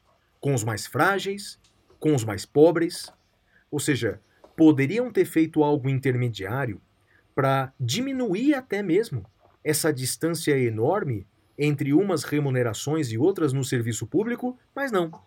O que nós podemos fazer é congelar a desigualdade que existe. Falei sobre isso, Madeira, escrevi nas redes sociais, estou apanhando que nem um cachorro. Meu Por Deus quê? do céu. Ah, cara, os caras dizem que eu estou tô fazendo lobby pro funcionalismo público, sei lá, cara. Estão me xingando de tudo quanto é jeito. Essa semana tá braba aqui pra mim. Você não dá sorte também, né? Você tá apanhando Não, eu tô direto, apanhando. né? Não, eu falei, cara, eu não sou servidor público, não tô fazendo corporativismo, não sou de sindicato nenhum, sou da iniciativa privada. Eu só acho uma puta sacanagem dar o mesmo tratamento pro ministro e pra professora do ensino primário, Madeira. Isso me parece óbvia a injustiça, você concorda ou não? Concordo. É, rapaz. Concordo Então é isso. plenamente com você. Eu acho que a gente precisa ah, precisa trabalhar, tratar de maneira igual os iguais e desigual os desiguais, né, Flávio? Cada um Concordo. tem que ir na medida de suas capacidades, né? Concordo. E, e eu recebi muita mensagem dizendo assim: não, é hora do servidor público experimentar o que nós, na iniciativa privada, estamos experimentando com a pandemia. Porque eu perdi meu emprego, porque eu perdi renda. Ok, eu, eu entendo que Ou cada. seja, cada- vingança. É, parece que é. Algum, alguns sim, né? Alguns estão chamando o servidor público de parasita. Pera lá. Ah, Cê- cê- a maioria dos servidores são médicos, são professores, são. é difícil, viu, Madeira? É eu acho que, assim, como eu, eu Mas quem, quem dito, chamou o meu- funcionário público de parasita teve até ministro da economia chamando, né?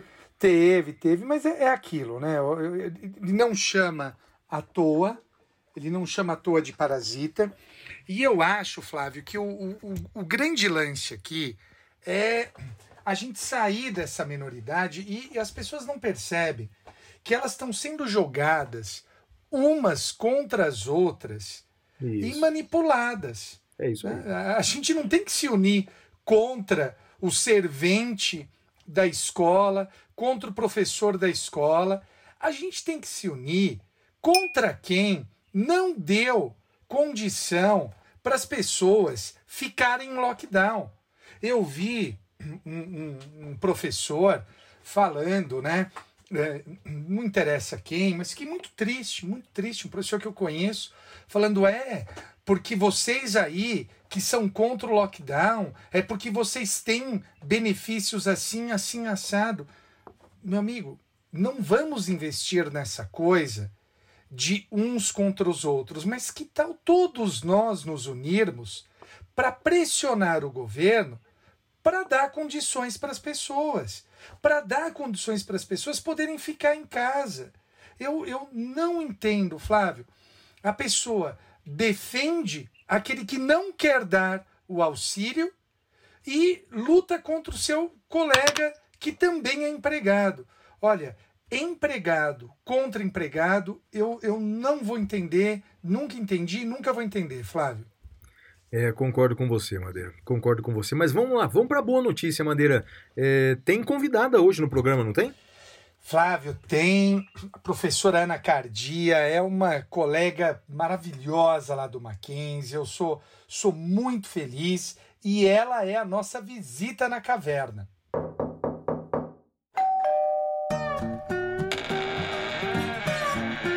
Visita na caverna.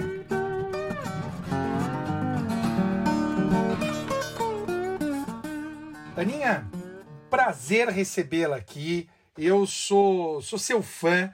Eu faço parte da Ana, junto com a Ana e com o Arthur. A gente tem as bancas de TCC que a gente chama de bancas do amor. Mas, Ana, fala um pouco sobre a sua trajetória até aqui. Quem é você? De onde veio? Do que se alimenta? Do que vive? Quem é Ana Cardia? Bom, primeiro eu gostaria de agradecer você, professor Madeira, o professor Flávio, pelo convite para estar aqui hoje com vocês, participando do podcast, que eu sou fã. É, primeiro que eu sou fã de vocês dois, Madeira, amigo querido, professor das bancas do amor, parceiro de Mackenzie, parceirão. Então, estou muito feliz em estar aqui. Professor Flávio, que- por quem eu tenho muita admiração, não conheço pessoalmente ainda, espero passar essa pandemia. e eu estou muito feliz em participar é, do, do episódio de hoje. E agora, nossa, professor Madeira aqui pediu para falar um pouco sobre a minha trajetória. É, acho que, bom, vou resumir, né, um pouco também. Eu sou formada em Direito pela PUC São Paulo, né? É, quando eu me formei, eu lembro que eu trabalhava, eu já tinha sido até efetivada num grande escritório de advocacia aqui em São Paulo, né? E eu sentia que eu queria mudar o mundo mesmo com a minha, com a minha profissão e que eu não estava fazendo isso. E aí eu falei assim, como é que eu posso pensar em mudar o mundo por meio do direito, né? E, e eu, eu falei assim, eu acho que uma das formas, né, em que a gente pode pensar em mudar o mundo com o direito é por meio da educação, é por meio do ensino. E eu tive uma professora na minha graduação em Direito, a professora Flávia Piovesan, que, que foi uma professora que me inspirou demais a pensar nisso, no ensino transformador, né? No ensino que faz com que a gente pense de maneira mais crítica sobre os problemas da sociedade e tende buscar trazer mudanças mesmo a partir do conhecimento. E eu tinha sido assistente dela, monitora, fiz o TCC com ela, então era alguém que realmente me inspirava nessa carreira. E eu gostava muito da pesquisa, achava a pesquisa assim fantástica. E eu falei, eu vou jogar tudo pro alto. e eu vou fazer um mestrado e um doutorado e eu quero um dia ser uma professora que também vai buscar transformar a vida das minhas alunas e dos meus alunos pelo conhecimento e fazer com que elas e eles sejam agentes de mudança. Então a minha trajetória no primeiro momento foi essa, de ser considerada louca por ter jogado um emprego pro alto num grande escritório, é, para falar que gostaria de dar aulas né? Mas hoje eu não me arrependo, eu olho para trás e olho com um sorriso no rosto, sei que tomei a decisão certa. Eu advogo também hoje, eu sou advogada, tenho meu escritório, é, Mas se me perguntarem no final do dia onde que eu vejo mesmo essa mudança do mundo, é na, na docência, né? É dando as minhas aulas, é trabalhando com os grupos de estudo, com a pesquisa e vendo como isso transforma mesmo a nossa realidade. E aí, então, fui fazer meu mestrado, meu doutorado. É, fiz o mestrado e doutorado na PUC São Paulo, uh, em Direito Internacional, era minha área do coração, sempre foi, desde o começo. É, e o meu tema de pesquisa escolhido foi é, Direitos Humanos em Empresas, que é um ramo do direito internacional, é, fica numa linha muito tênue entre o direito internacional público, o direito internacional privado e os direitos humanos, né, é, trabalhando como nós podemos, como o direito internacional pode, né, é, trabalhar na responsabilização de empresas por violações aos direitos humanos. Não só na responsabilização, no sentido de responsabilização judicial, extrajudicial, mas para que as empresas elas também sejam responsáveis pela forma como elas lidam né, com a proteção aos direitos humanos e ao meio ambiente no desempenho das suas atividades. Então, essa é, é, é, a minha área de estudo, né? E, e, é um, esse é um tema, na verdade, assim, com muitas frentes mesmo. Então, a gente pode trabalhar uma perspectiva de como o Estado deve endereçar esses mecanismos protetivos pelas suas normas, né? Como as empresas podem criar mecanismos voluntários e internos de eh, auditoria. Hoje a gente fala em due diligence, fala muito em ESG, né? É, como que a gente pode falar na responsabilidade social corporativa. Uh, e num terceiro pilar, e aqui já estou falando dos princípios orientadores da ONU e empresas de direitos humanos, num terceiro pilar, como que as empresas podem ser responsabilizadas judicial e extrajudicialmente por essas violações. Então eu fui para essa área, essa é minha área do coração, muitos temas são correlatos, né? É, saibam que, assim, no, no, grupo de estudos de direitos humanos e empresas do Mackenzie, a gente trabalha com várias áreas e muitos temas são correlatos, tanto que a gente abriu um outro grupo de tráfico de pessoas, né, no, na própria uh, Universidade Presbiteriana Mackenzie, a qual hoje eu leciono. Já estou até aqui adiantando um pouco. É, e, e esse, é, esse é um tema fascinante, né? E é um tema tão necessário nos dias atuais, quando a gente vê que das 100 maiores economia, economias mundiais, mais de 70 são empresas, né? Então, temos poucos estados aí, no final das contas, entre as maiores economias mundiais. Isso mostra o poder econômico das empresas no cenário internacional. É, então, essa, essa foi a minha trajetória em mestrado e doutorado. E aí realizei o meu grande sonho de mudar o mundo, ou tentar mudar o mundo aos poucos, mudando as pessoas por meio do ensino, por meio da educação, é, sendo professora da Universidade Presbiteriana Mackenzie, então já tinha dado spoiler ali atrás, é, desde 2015. É, dou aulas de Direito Internacional Privado no Mackenzie, coordeno dois grupos, o grupo de estudos MAC-DHE, de Direitos Humanos e Empresas, claro, e o grupo Pessoas Invisíveis também, é, sobre tráfico de pessoas, um tema seríssimo também e que merece muito a nossa atenção. E essa é a minha trajetória. Hoje sou muito feliz com as minhas escolhas, então, daquela pessoa que estava ali no final da graduação, pensando se ia trabalhar num grande escritório, qual eu né, não, não julgo quem o faça, acho que pessoas elas têm aí, né, muitas oportunidades e opções de escolha na vida, mas hoje eu olho para trás e vejo aquela menina de 21, 22 anos que jogou tudo pro alto para tentar mudar o mundo e eu sinto muito orgulho disso pelos mais de 5, 6 mil alunos que já passaram por mim, e alunos e alunas, e que hoje também é, é, muitas e muitos vêm dizer o quanto abrir essa mente, né, abrir a cabeça deles e delas pelo ensino e pelo estudo, fez com que eles e elas também buscassem ser profissionais melhores. Então, minha trajetória é essa, um, e eu espero aí também que vocês é, encontrem né, é, aquilo que faz com que brilhe os olhos de vocês e que vocês também possam ajudar um pouco com a profissão de vocês a mudar o mundo. Professora Ana Cardia, que honra tê-la aqui no Saindo da Caverna. Eu sou seu fã, sou seu admirador, acompanho nas redes sociais seu trabalho. Bem, eu sei que você escreveu um livro chamado Empresas, Direitos Humanos e Gêneros. É, bem, sobre o que exatamente a senhora aborda nesse livro? Fala um pouquinho sobre esse tema aqui para nós. Sobre o meu livro, Empresas, Direitos Humanos e Gênero. Esse foi um trabalho que eu realizei, pesquisei essa, esse, esse tema no meu mestrado. E eu cheguei até ele porque algo me incomodava muito quando eu trabalhava no escritório ainda, hein? quando eu nem tinha saído ainda do escritório porque eu pensava assim, né? Eu olhava o quadro de sócias e sócios, ah, tinha acabado de ser efetivado, olha só. Eu olhava o quadro de sócias e sócios e eu falava assim: de 70 sócios, nós temos 61 homens e 9 mulheres. E eu era uma recém-contratada. E eu falava assim: eu quero ser sócia. Eu tô aqui porque eu quero ser sócia, né?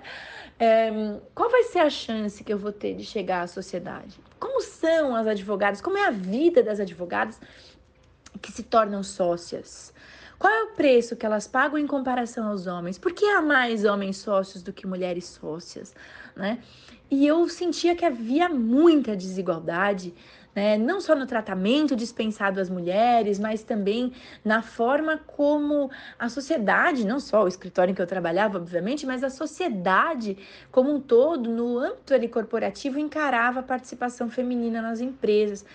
E quando eu saí do escritório e fui né, trabalhar com a pesquisa, escolhi o tema, né, a área direitos humanos em empresas, eu falei: esse é o primeiro tema que eu quero trabalhar, porque eu não quero que as mulheres que venham depois de mim né? Elas sofram com isso. Eu quero que elas cheguem a sócias, eu quero que o fato delas decidirem ser mães não impeça na ascensão da carreira delas, né? Então eu, eu quis fazer essa pesquisa justamente para falar, eu quero alertar a sociedade, né, para que as próximas gerações não passem por isso, para que o conhecimento nos liberte, para gente, que a gente consiga ver quais são esses, esses desafios, né, é, para o empoderamento feminino também no, no âmbito corporativo. E e foi, foi essa minha motivação. Então, primeiro uma experiência ali, uma vivência mesmo. Um, e no segundo momento, essa ideia de querer transformar mesmo a vida das meninas e mulheres, né? Que virão aí depois de mim, que já vêm e que hoje também conquistam os seus espaços no mercado de trabalho. É, eu trabalhei então neste livro, neste meu primeiro livro, com uh, os aspectos internacionais de direitos humanos em empresas, então trazendo um panorama internacional dos direitos humanos em empresas para o Brasil. Me recordo que à época havia muita dificuldade em se falar sobre o tema no Brasil, pouquíssimas pessoas falavam. Então precisei realmente me esforçar muito para encontrar literatura, trazer literatura estrangeira para o Brasil. Né? Era um momento em que pouquíssimas pessoas falavam. Hoje a gente já vê mais pessoas comentando, mas no começo foi muito difícil, né? Uh, e, e, foi, um, foi uma pesquisa difícil, porém muito boa de se fazer, porque realmente me abriu os olhos para muitas coisas e me fez também não só levar esse conhecimento para as outras pessoas, mas compreender que eu precisava aplicá-lo né, no meu dia a dia também. Uma das minhas principais conclusões, além do aspecto, obviamente, internacional, de quais são as normas que devem ser aplicadas, como a gente deve repensar a normativa internacional no que tange ali, né, a, a, ao próprio funcionamento de uma empresa, o olhar da empresa, né, essa mudança de olhar, porque as empresas elas foram construídas inicialmente, né, é, por homens, então a estrutura delas foi toda formada por homens e depois mulheres entraram nessa, uh, uh, nessa realidade, né, passaram a fazer parte dessa realidade. E na verdade a gente precisa pensar numa reconstrução num olhar para que as empresas elas não tenham só é, esse pressuposto masculino da criação, mas que também abriguem as diferenças entre os gêneros e saibam então respeitar mulheres e homens dentro das suas uh, inúmeras desigualdades e diferenças, eu quero dizer, principalmente sobre um aspecto biológico, mas obviamente não só e que a gente busque então medidas para igualar essa relação entre homens e mulheres nas empresas, né? E aqui quando eu falo em mulheres eu falo sobre um, sobre um aspecto mais amplo, então eu falo em sentido amplo mesmo. Hoje a gente consegue é, trabalhar com muitos outros recortes, então eu posso fazer um recorte de raça, eu posso fazer um recorte de até mesmo identidade de gênero, que é fantástico trabalhar isso também. Hoje a gente consegue ter muitos outros dados que demonstram essa desigualdade ainda mais gritante, né? É, e, e quando eu trabalhei, eu falei sobre um aspecto mais geral. Mas é importante porque no final do dia, obviamente, apesar das mais variadas diferenças, nós temos aqui um, um, um panorama que se repete muitas das vezes, justamente por vivermos ainda o pressuposto de uma sociedade machista, patriarcal, não só nas empresas, obviamente, a sociedade como um todo. Né? É, e nesse trabalho, é, uma das conclusões que eu consegui perceber também, que eu tirei desse trabalho, foi que em muitos casos no âmbito público, então quando a gente fala, né, saindo do espaço privado, do espaço doméstico indo ali para a empresa, né, indo para o mercado de trabalho, a gente percebe que um dos grandes problemas a essa dificuldade de ascensão, né, é, é também mora não é o único lugar, claro, mas um dos é o ambiente doméstico. Então a gente precisa repensar como dentro das nossas casas né, funcionam as nossas relações familiares, se elas já são de desigualdade no plano doméstico né? Se já não há um equilíbrio ali é, entre as famílias no plano doméstico, para que a gente traba possa trabalhar também com uma facilitação dessa ida da mulher ao mercado de trabalho e, obviamente, também as empresas precisam repensar a sua forma de atuação, uh, justamente para permitir que homens e mulheres tenham aí uma relação de maior igualdade. Ana, ainda seguindo essa, essa linha que o Flávio propôs, Uh, eu sei que é uma das suas linhas de pesquisa, então fala pra gente qual é a relação entre direitos humanos e empresas. Fala um pouco dos seus estudos, Ana. Falar sobre a relação entre direitos humanos e empresas hoje parece até um pouco mais fácil, né? Acho que hoje nós temos um pouco mais de consciência sobre muitas violações aos direitos humanos e ao meio ambiente que são praticadas por corporações. Hoje nós temos uma série de documentários, uma série de fontes que nos permitem também aí ter informação sobre esse assunto. Mas no passado essa não era a realidade, pouco se falava sobre isso e era um pressuposto uh, um, que não existia, né? Afinal, eu me recordo muito bem, né? não estava viva lá, né? Mas eu me recordo que na década de 70, pelos meus estudos, um, se dizia que o, o, o objetivo dos negócios né, era o lucro.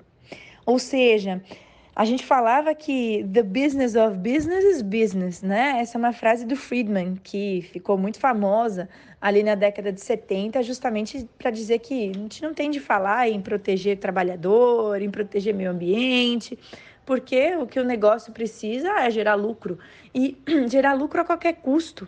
Não importa como esse lucro vai ser gerado né? Então vejam, é, na década de 70, de 1970, era como nós falávamos sobre atividade corporativa. Eu estou aqui focando nesse período, nesse marco e nesse recorte, porque foi sobretudo após a Segunda Guerra Mundial e após a criação da Organização das Nações Unidas que nós começamos a ver no plano internacional um aumento da preocupação dos indivíduos para com esses abusos que eram praticados por empresas né, é, aos direitos humanos e ao meio ambiente no decorrer das suas atividades. Né? É, na década de 70, esse era o discurso dominante: the business of business is business. E nessa mesmo, nesse mesmo período, esses esforços né, para tentar mudar um pouco esse raciocínio começaram a acontecer. Mais curioso é que dessa, né, da década de 70 para cá, nós vimos um aumento exponencial do poderio econômico das corporações no planeta, né? Como eu disse no início da minha fala, das 100 maiores economias mundiais, 70, aproximadamente 70 hoje são empresas, ou seja, elas detêm a maior parte do capital no planeta. E hoje, cada vez mais, e principalmente empresas de tecnologia. Então, mais uma coisa para a gente se preocupar também, mais uma outra frente. Mas é, é, sob esse ponto de vista, né, em que as empresas, esse aumento exponencial do, do, do, capital das empresas perante ali uma realidade estatal e do aumento da influência delas perante a realidade estatal, nós pudemos ver também que esse aumento ele foi proporcional ao aumento das violações aos direitos humanos e ao meio ambiente no planeta. O que mostra que Estados muitas vezes são responsáveis por violações de direitos humanos e meio ambiente? Sem dúvida alguma, nós temos inúmeros casos né, é, que nós podemos discutir aqui. Agora, empresas, na maior parte das vezes, elas também são. E como que essa lógica se dá? Né? E aqui a gente pode até mexer também com o direito internacional ali dos investimentos. Nós temos uma realidade hoje de estados desenvolvidos, então a gente trabalha aqui numa visão crítica, teoria crítica, norte global, né? E temos estados ali que se prefere usar a terminologia em desenvolvimento, principalmente sul global, né? Ex-colônias, na maior parte das vezes, então tá aí também um raciocínio para a gente não esquecer, né? Sobre essa visão um pouco mais crítica do direito internacional. É, esses estados em desenvolvimento, eles precisam do investimento, certo? De uh, uh, empresas oriundas de estados desenvolvidos. Então, eles muitas vezes flexibilizam as suas normas internas de proteção aos trabalhadores, de proteção aos consumidores, proteção aos direitos humanos, proteção ao meio ambiente, né? É, flexibilizam essas regras, permitindo que essas empresas, na sua grande maioria transnacionais, adentrem em seu território e elas possam fazer aquilo que elas bem entendem, atuarem então de maneira ali é, desmedida, desregrada, né? Causando essas violações, causando esses abusos e muitas vezes elas não serem sequer responsabilizadas por isso, porque os estados, um, não vão ter regras ali uh, ah, um, bastante é, é, fortes no sentido de proteção mesmo da sua sociedade interna, né, dos seus cidadãos, das suas cidadãs, é, e mais do que isso, né? As empresas elas transnacionais, nesse caso, elas se escondem numa, uh, num chamado que nós chamamos no direitos, nos direitos das empresas de véu corporativo. Então, elas se escondem nas suas subsidiárias. Temos a sede ali no país desenvolvido, a subsidiária né, no país em desenvolvimento, então elas se escondem nessas subsidiárias que são pessoas jurídicas diferentes da sede e as subsidiárias muitas vezes por sistemas de justiça ali que não são muito fortes, elas não são responsabilizadas judicialmente, extrajudicialmente, muitas vezes acordos são feitos sem considerar a participação das vítimas. Bom, a gente teve um caso clássico aqui que está em bastante discussão, no caso de Mariana, por exemplo, né, que o acordo feito entre a empresa e o governo do estado sequer ouviu as vítimas da tragédia. Está aqui um exemplo uh, uh, prático para a gente conversar, né? E nesse caso, a gente sequer pode, pensando em transnacionais agora, a gente sequer pode responsabilizar a sede, porque a sede vai dizer, não fui eu que cometi, quem cometeu foi a minha subsidiária. Né? E para provar que elas são empresas de um mesmo uh, grupo econômico, impossível, né? Então, os arranjos societários que elas criam, eles são ali completamente distantes de uma realidade, né? Então, nós temos aqui é, uma situação de crescimento da atividade corporativa, aumento das violações em função dessas desigualdades, uma dificuldade cada vez maior de responsabilizar essas empresas por tais atos, né? E uma sociedade que se vê à mercê ali de uma situação totalmente distante de um ideal de sustentabilidade, né? E a gente acaba vendo também, consequentemente, obviamente, situações de destruição do planeta e desigualdades que se perpetuam, né? Justamente por força dessa forma de atividade e de atuação corporativa. Então, aqui, o meu recado é qual, né? É pensar em direitos humanos em empresas, no sentido de que as empresas, tendo esse poderio econômico, elas têm também a responsabilidade né, de atuar, de, de, de desempenhar ali a sua, qualquer que seja o seu ramo de atuação, né? É, pensando também na realidade das populações ali do seu entorno, né? Então vamos pensar que uma mineradora ou mesmo uma empresa uh, do ramo têxtil, né? Ou uma empresa de oil and gas, então de petróleo, por exemplo, de exploração de, de petróleo, né? É, Pensando então sob esse ponto de vista, essa empresa precisa considerar a proteção ao meio ambiente na sua atividade, precisa considerar a proteção da população ao seu entorno, né? Num caso, por exemplo, de indústrias do ramo têxtil, pensar na cadeia produtiva, Quantos são os casos de violações de direitos humanos na indústria têxtil, né? Em que a gente vê ali aquela pessoa, aquele trabalhador, aquela trabalhadora que ganha, por exemplo, uh, um dólar, né? Ainda tô, tô indo além. Vamos pensar aqui em Brasil que eles ganham 45 centavos por uma peça de roupa que custa às vezes 700 reais na loja, né? Então a gente tem uma relação de exploração que se perpetua e que a gente precisa aqui uh, se valer desse ramo do direito internacional, direitos humanos e empresas, é, justamente para conseguir buscar um ideal aí de maior justiça e maior equilíbrio nessas relações entre empresas na proteção aos direitos humanos. Falei que eu ia me empolgar nessa e que eu ia responder por muito tempo, e tem muito mais o que se falar é, nesse caso. Ana, já agradecendo aqui a sua participação, como a gente sempre faz com os nossos convidados, dê aí uma mensagem para os nossos ouvintes que são majoritariamente da área do direito. Que mensagem a senhora daria, para os nossos ouvintes? Eu tenho uma responsabilidade muito grande agora para responder essa questão, né? que mensagem que eu daria? Bom, eu vou dar uma mensagem bem ligada aqui ao que a gente conversou sobre a frente de direitos humanos em empresas e como uma pesquisadora da área, trabalhando hoje cada vez mais sobre o aspecto de responsabilização é, judicial e extrajudicial. Então, também deixo aqui o convite para vocês lerem meu livro novo, que se chama Transterritorialidade, uma teoria de responsabilização de empresas por violações de direitos humanos, pela editora Lumen Juris. É, e o meu recado é o seguinte: nós hoje estamos vivendo uma situação de pandemia, né? É, em função, não apenas, mas principalmente, em função de uma sociedade extremamente desigual em função de uma sociedade cujas desigualdades se ampliam, sobretudo em função de uma falta de olhar para a sustentabilidade planetária.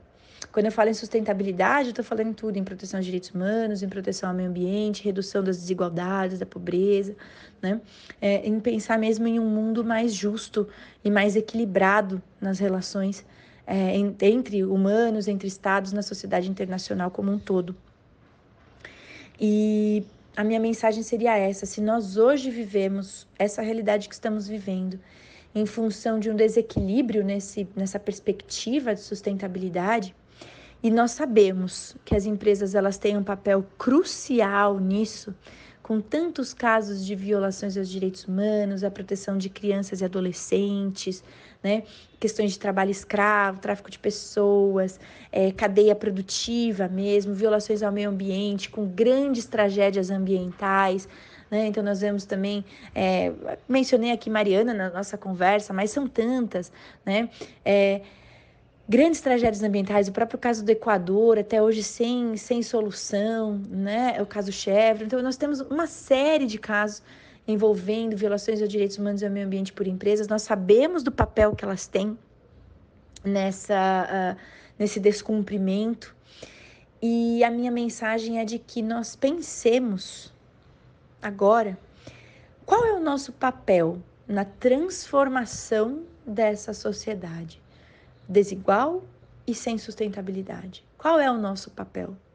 Né? É, a pesquisa nos ajuda a ter um panorama, um diagnóstico disso, mas como nós podemos fazer a diferença? Então, conhecer os objetivos de desenvolvimento sustentável, conhecer o tema direitos humanos e empresas, sim, mas mais do que o conhecimento, são as nossas ações que vão realmente transformar o planeta. Então eu falo que as empresas elas têm um poderio econômico muito grande, mas os consumidores também têm. E são os consumidores que ditam a forma de atuar das empresas, né? Então, se nós formos consumidoras e consumidores conscientes, certamente certamente nós também faremos uma grande pressão para que as empresas mudem. E como que nós fazemos isso? Fazemos isso consumindo de forma mais consciente. Será que precisamos de tanto? Será que vamos comprar né, essas roupas que são produzidas a partir do trabalho escravo? Será que vale conhecermos melhor né, a cadeia produtiva de uma determinada empresa antes de consumirmos determinado tipo de produto? Uh, Quais são as nossas escolhas em termos de consumo de alimentos? Que nós sabemos também uma empresa que tem, além de violações de direitos humanos, mas principalmente violações ao meio ambiente, no caso de agrotóxicos, principalmente, né? É, e não só. Mas se nós consumirmos de maneira mais consciente, se nós buscarmos a cada produto que consumimos, é, pensarmos o que está por trás disso, né? Até mesmo nos produtos de tecnologia, então o celular, preciso trocar tanto de celular, por exemplo, né? Porque eles vão, vão minérios no celular. E há casos, por exemplo, de crianças que são exploradas nas minas de cobalto, por exemplo, do Congo, e que são elas que pegam aqueles minérios que estão dentro dos seus aparelhos eletrônicos. Então, dizendo numa, num sentido geral, num sentido amplo, para todas as esferas da nossa vida, não é fácil, tá, gente? É um desafio. Mas a minha mensagem é essa. Se nós quisermos que as empresas mudem o seu padrão de atuação para um modo mais sustentável, essa demanda por sustentabilidade tem de partir de nós, consumidoras e consumidores. Então, falando em direitos humanos e empresas, saibam e tenham certeza do poder que vocês têm como consumidoras e consumidores. E se nós individualmente fizermos a diferença ou buscarmos fazer a diferença, certamente o coletivo também vai trazer aí, vai imprimir a a necessidade de as empresas mudarem o seu padrão de atuação. Vai ser uma grande forma de pressão. Então, o direito nos ajuda, mas se nós não nos ajudarmos também, muito dificilmente nós sairemos aí ahn, dessa perspectiva desigual, desse planeta desigual e desse planeta cada vez menos sustentável, não só para nós, mas principalmente para as nossas futuras gerações, para os nossos filhos e netos. Essa é a minha mensagem. Eu agradeço mais uma vez, professores Guilherme Madeira, professor Flávio. Para mim é uma alegria hoje poder participar desse podcast e eu espero que possamos estar juntos em muitas outras oportunidades. Contem sempre comigo. Um abraço grande para vocês e um abraço enorme para todas e todos que estão aqui nos ouvindo também. Se quiserem conversar mais comigo, me sigam no Instagram, prof.anacardia. Tô lá para bater papo com vocês sempre e para a gente dividir muitas coisas, não só sobre direitos humanos e empresas, meu tema do coração, mas também sobre outras áreas do direito internacional. Um grande abraço. Muito bem, demais a Ana, né, Flávio? Ah, sensacional. Sou fã, Madeira, sou fã. Muito bem. E agora nós vamos para o nosso próximo bloco, que é o tema cavernoso. Temas cavernosos.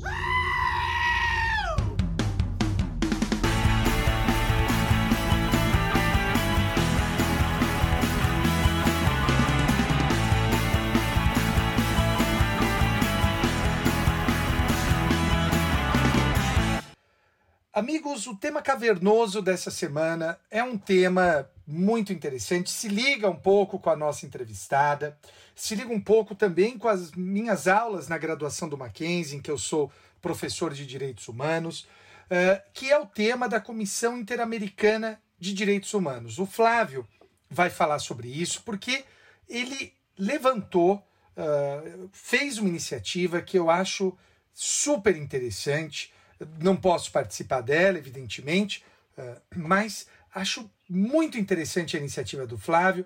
Flávio, a palavra é sua, parceiro.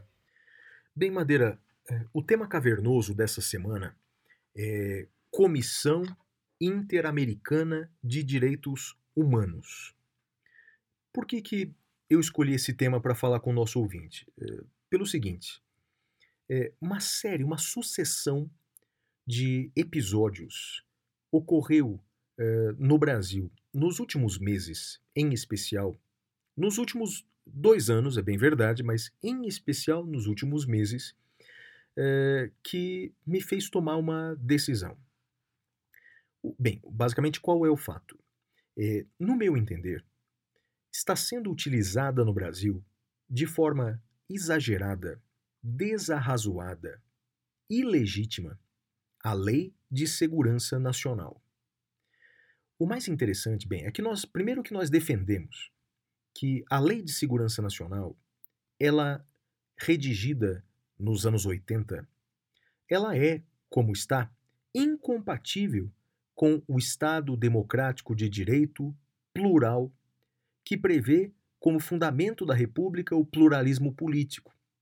Então, na verdade, ela vem sendo utilizada para defender não o povo brasileiro, mas para os ocupantes de cargos públicos. Bem, enfim, para quem quiser eh, ouvir mais sobre a Lei de Segurança Nacional, esse vai ser o tema central lá do podcast O Detrator. Então agora eu não vou falar muito sobre a Lei de Segurança Nacional, porque vai ser o tema central do Detrator, programa de segunda-feira.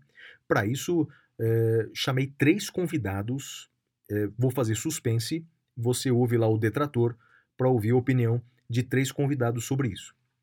Bem, o fato é o seguinte: então eu entendo que uma lei está sendo aplicada indevidamente. Agora, a quem vamos nos socorrer? O modelo brasileiro, copiado dos norte-americanos, ele importou o chamado Judicial Review, a revisão judicial. Ou seja, quem dá a última palavra em casos de ilegalidade é o Poder Judiciário. Bem, é o que vem acontecendo, por exemplo, quando o ministro da Justiça requisita a instauração de inquérito contra alguém com base na Lei de Segurança Nacional, vai a pessoa e impetra um habeas corpus para o judiciário.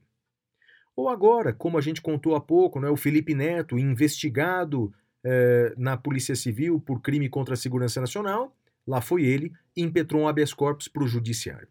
O problema é o seguinte: é que nós temos no Brasil também casos em que o próprio judiciário se valeu da Lei de Segurança Nacional para investigar pessoas. Como, por exemplo, naquele fatídico inquérito das fake news, instaurado de ofício pelo STF, ou então no caso da prisão do deputado federal Daniel Silveira, em que ele ficou preso em flagrante por duas, três semanas, numa clara ilegalidade e com base na Lei de Segurança Nacional, enfim. O próprio STF vem utilizando essa Lei de Segurança Nacional, que, no nosso ten- entender, nem foi recepcionada pela Constituição de 88, pelo menos com certeza não na íntegra. E aí fazer o quê? Se o próprio STF vem, no nosso entender, falhando na aplicação do direito. É, a quem se socorrer se cabe a ele dar a última palavra? Bem, por isso, os norte-americanos há muito tempo já discutem o chamado Judicial Review. E como minimizar os efeitos do Judicial Review? Como fazer isso? Como, eh, de forma democrática, isso é importante, de forma democrática e jurídica, diminuir esses efeitos do Judicial Review. Em outras palavras, eh, controlar os poderes do STF quando ele viola a Constituição no nosso entender. Repito que nós temos que encontrar essas formas de controle através do direito, através da democracia, do Estado de Direito. Então, não é a forma correta nem a mais inteligente defender as limitações dos poderes do STF ou do Judiciário através de rupturas constitucionais. Então vamos fechar o Supremo, como alguns defendem. Não, isso, isso já é a barbárie, isso já é a ruptura, isso não é o que nós queremos, já que nós queremos as saídas pela via constitucional, democrática e jurídica. Então, Madeira, no meu livro, eu trato bastante dessa questão, e é um tema tão importante que eu trato no capítulo primeiro do meu livro. Primeiro. E eu trago algumas alternativas de curto, médio e longo prazo para contermos esses efeitos eh, indesejados do Judicial Review. Olha, quer ver um primeiro efeito de longo, longo, longo prazo?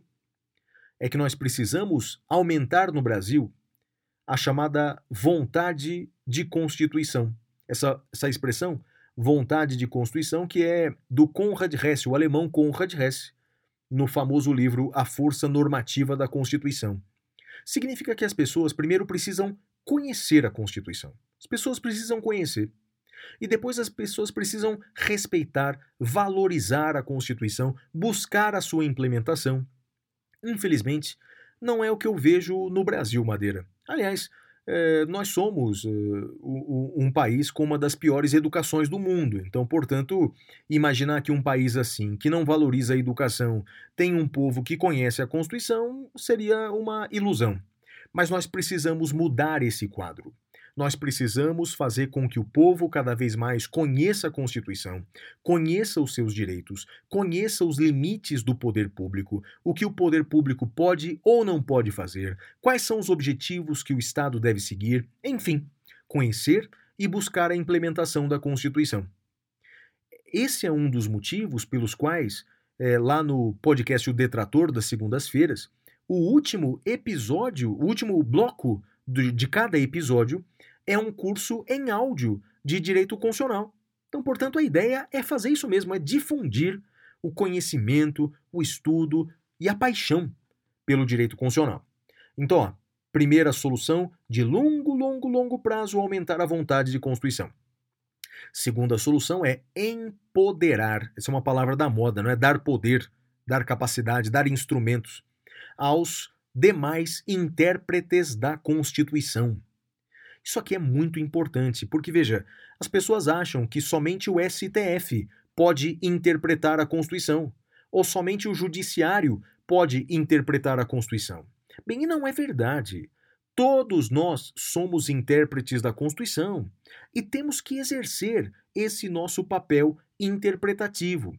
Sobretudo vocês que são estudantes ou profissionais do direito, nós temos a possibilidade de interpretar a Constituição devidamente. Se você é advogado, você pode, por exemplo, ajuizar a ação popular toda vez que o poder público violar o meio ambiente, a moralidade administrativa, etc. Você que está na faculdade, estude para valer Constituição, estude de verdade o direito constitucional. E isso não se limita, evidentemente, a, a ler e decorar os artigos da Constituição. É muito mais do que isso. É estudar, por exemplo, temas como esse que nós estamos falando aqui agora. Como limitar o Judicial Review, os efeitos perniciosos do Judicial Review. Mas veja que essas duas soluções que eu dei até agora são soluções de longo prazo. Aumentar no povo a vontade de Constituição, empoderar os demais intérpretes da Constituição. Bem, tem outras uh, soluções, outras alternativas que são de médio e curto prazo. Uma delas é buscar a nossa satisfação, a nossa proteção em cortes internacionais. Em cortes internacionais. Quando há violação dos direitos fundamentais internamente e nós não conseguimos resolver esses nossos problemas internamente, podemos nos socorrer de cortes internacionais. É bem verdade, viu, Madeira?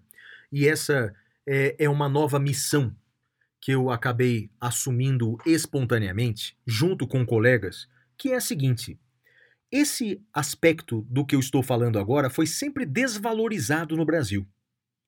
Para você ter uma ideia, Madeira, eu me formei em meados dos anos 90. Naquela época, eu não tinha direito internacional na faculdade. Você acredita? Não era uma disciplina obrigatória. Agora, bem, já faz uns 20 anos que é uma disciplina obrigatória, mas normalmente tem uma carga horária muito reduzida. Ou seja, o Brasil não dá a importância devida para o direito internacional. Aliás, nem o STF dá importância para o direito internacional por duas razões que eu consigo provar. Primeiro, porque o Supremo é, é o único tribunal constitucional da América do Sul, olha que vergonha é o único tribunal constitucional da América do Sul que não reconhece o Pacto de São José da Costa Rica como sendo uma norma constitucional. Todos os outros países reconhecem isso expressamente, como a Argentina, como a Bolívia, ou outros países que reconhecem isso implicitamente na jurisprudência dos seus tribunais, como é o caso do Chile, do Uruguai. Enfim, o Brasil não reconhece, entende que o Pacto de São José é uma norma supralegal e infraconstitucional, enfim, nós não costumamos dar a importância devida para essas cortes internacionais, mas temos que mudar. A Europa mostrou que essa ideia de cortes internacionais de direitos humanos ou de constitucionalismo supranacional consegue, eh, na maioria das vezes, conter é, rompantes antidemocráticos, retrocessos constitucionais e democráticos. Então, eu acredito demais nisso. Né? Então, se socorrer de cortes internacionais. Depois eu falo do projeto que eu fiz, Madeira. É, além disso, tem outras medidas mais extremas, né? que caso o ministro do STF viola a Constituição, a própria Constituição admite o processo de impeachment de ministro do Supremo. É possível. Crime de responsabilidade é, praticado por ministro do Supremo, ele é julgado é, perante o Senado. Qualquer cidadão pode fazer denúncia por crime de responsabilidade contra ministros do Supremo, direcionado ao Senado. Cabe ao presidente do Senado receber ou não a denúncia e cabe ao Senado julgar ou não o ministro do STF. Essa é uma medida bastante extrema, caso a violação, no nosso entender, seja bastante é, intensa. E por fim, Madeira, a mais extrema das medidas, a mais extrema das medidas, bastante questionada, discutida no direito constitucional, é o chamado direito de resistência. Se aquela decisão é vinda do Poder Judiciário vinda da mais alta corte é flagrantemente inconstitucional e que já tentamos de todas as maneiras possíveis e imagináveis reverter aquele quadro, seria possível resistirmos àquela decisão, não cumprirmos aquela decisão. É, bem, o direito de resistência, que está previsto na Constituição de Portugal expressamente, não está previsto expressamente na Constituição Brasileira de 88. Todavia, há importantes e sérios constitucionalistas que estudam a fundo o direito de resistência. No meu livro, Curso de Direito Constitucional, eu reservo umas duas páginas só sobre isso, não mais do que isso, né? até porque eu tenho que abordar outros temas todos. Mas há livros específicos sobre o tema. Para aqueles que são do direito constitucional, que gostam do direito constitucional, recomendo a leitura. Então, Madeira, essas são algumas ferramentas que nós temos, jurídicas, legais, para eh, responder ao chamado Judicial Review. E qual a ferramenta que eu escolhi capitanear junto com alguns amigos? Foi a de buscar a solução, a proteção eh, no direito internacional, em cortes internacionais. Seguinte, Brasil ele eh, assinou o Pacto de São José da Costa Rica e o Brasil aceitou a jurisdição da Corte Interamericana de Direitos Humanos, a Corte Interamericana de Direitos Humanos que fica na Costa Rica. Ocorre que eh, os cidadãos, de maneira geral, não podem acionar a Corte Interamericana de Direitos Humanos diretamente, somente os Estados-parte podem fazê-lo. O que nós, cidadãos, podemos fazer é acionar a Comissão Interamericana de Direitos Humanos, a Comissão Interamericana de Direitos Humanos, nos termos do artigo 44 do Pacto de São José da Costa Rica, que diz assim, Madeira, ó, qualquer pessoa ou grupo de pessoas ou entidade governamental legalmente reconhecida em um ou mais Estados-membros da organização pode apresentar à comissão petições que contenham denúncias ou queixas de violação desta convenção por um Estado-parte. Então, Madeira, é o que eu decidi fazer. Eu entendo, e não sou eu apenas, muitos entendem, que o uso desmedido da Lei de Segurança Nacional, da Lei dos anos 80, para reprimir os discursos daqueles que nos contestam, e isso vem acontecendo pelo poder, uh, uh, pelo poder executivo, já que o ministro da Justiça já requisitou investigação criminal contra cartunistas e jornalistas e professores, etc. Isso também acontece através do Congresso Nacional, que recentemente pediu a prisão de um humorista chamado Danilo Gentili, com base na Lei de Segurança Nacional. E isso acontece também por parte do Judiciário, que não só na prisão do deputado Daniel Silveira, como também naquele inquérito das fake news, enfim. Como o Estado brasileiro, os três poderes estão, no nosso entender, violando os direitos previstos eh, no Pacto de São José, nós podemos, nos termos do artigo 44, fazer, portanto, essa petição com uma denúncia dessa violação. Importante frisar que, nos termos do artigo 46 do Pacto de São José, isso só é possível, essa petição só vai ser examinada se a gente conseguir provar que aqui no Brasil foram interpostos e esgotados todos os recursos possíveis para sanar aquela situação. Essa vai ser uma tarefa bastante árdua, mas é algo que eu uh, e os colegas uh, pretendemos fazer, de mostrar que, embora haja, uh, estão pendentes algumas decisões judiciais, projetos de lei, parece que os três poderes não se mostram interessados em resolver essa questão, porque usam a Lei de Segurança Nacional para sua própria autoproteção.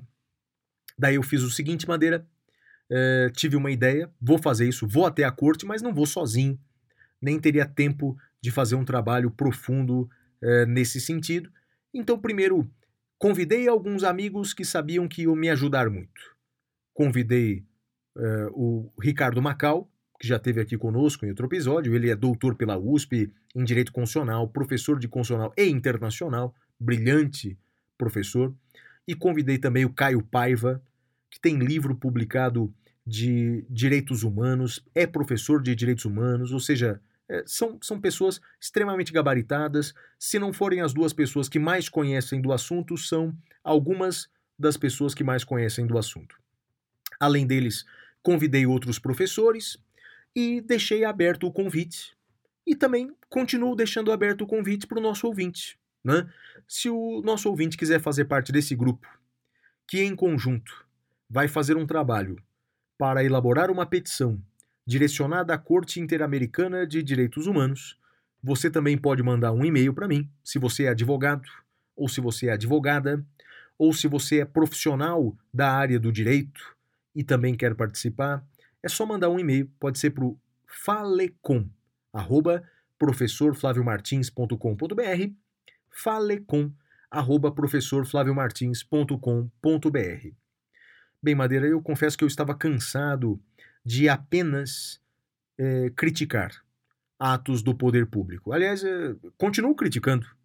Eu sou chamado de detrator, não é por conta das minhas críticas à sua, a- aos seus gostos musicais.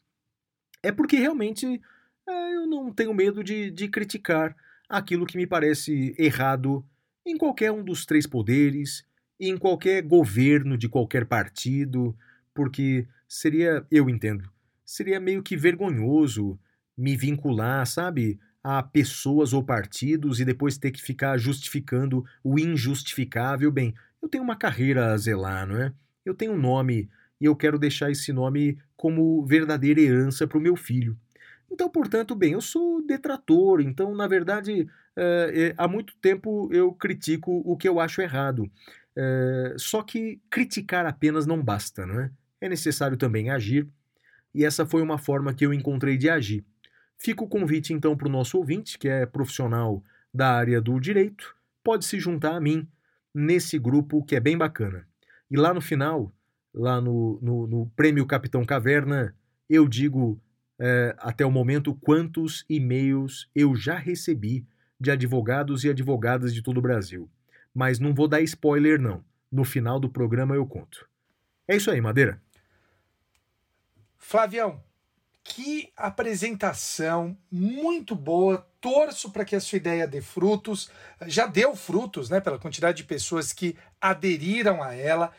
Parabéns. E agora nós vamos para o próximo bloco, que é o Pintura Rupestre. Até já.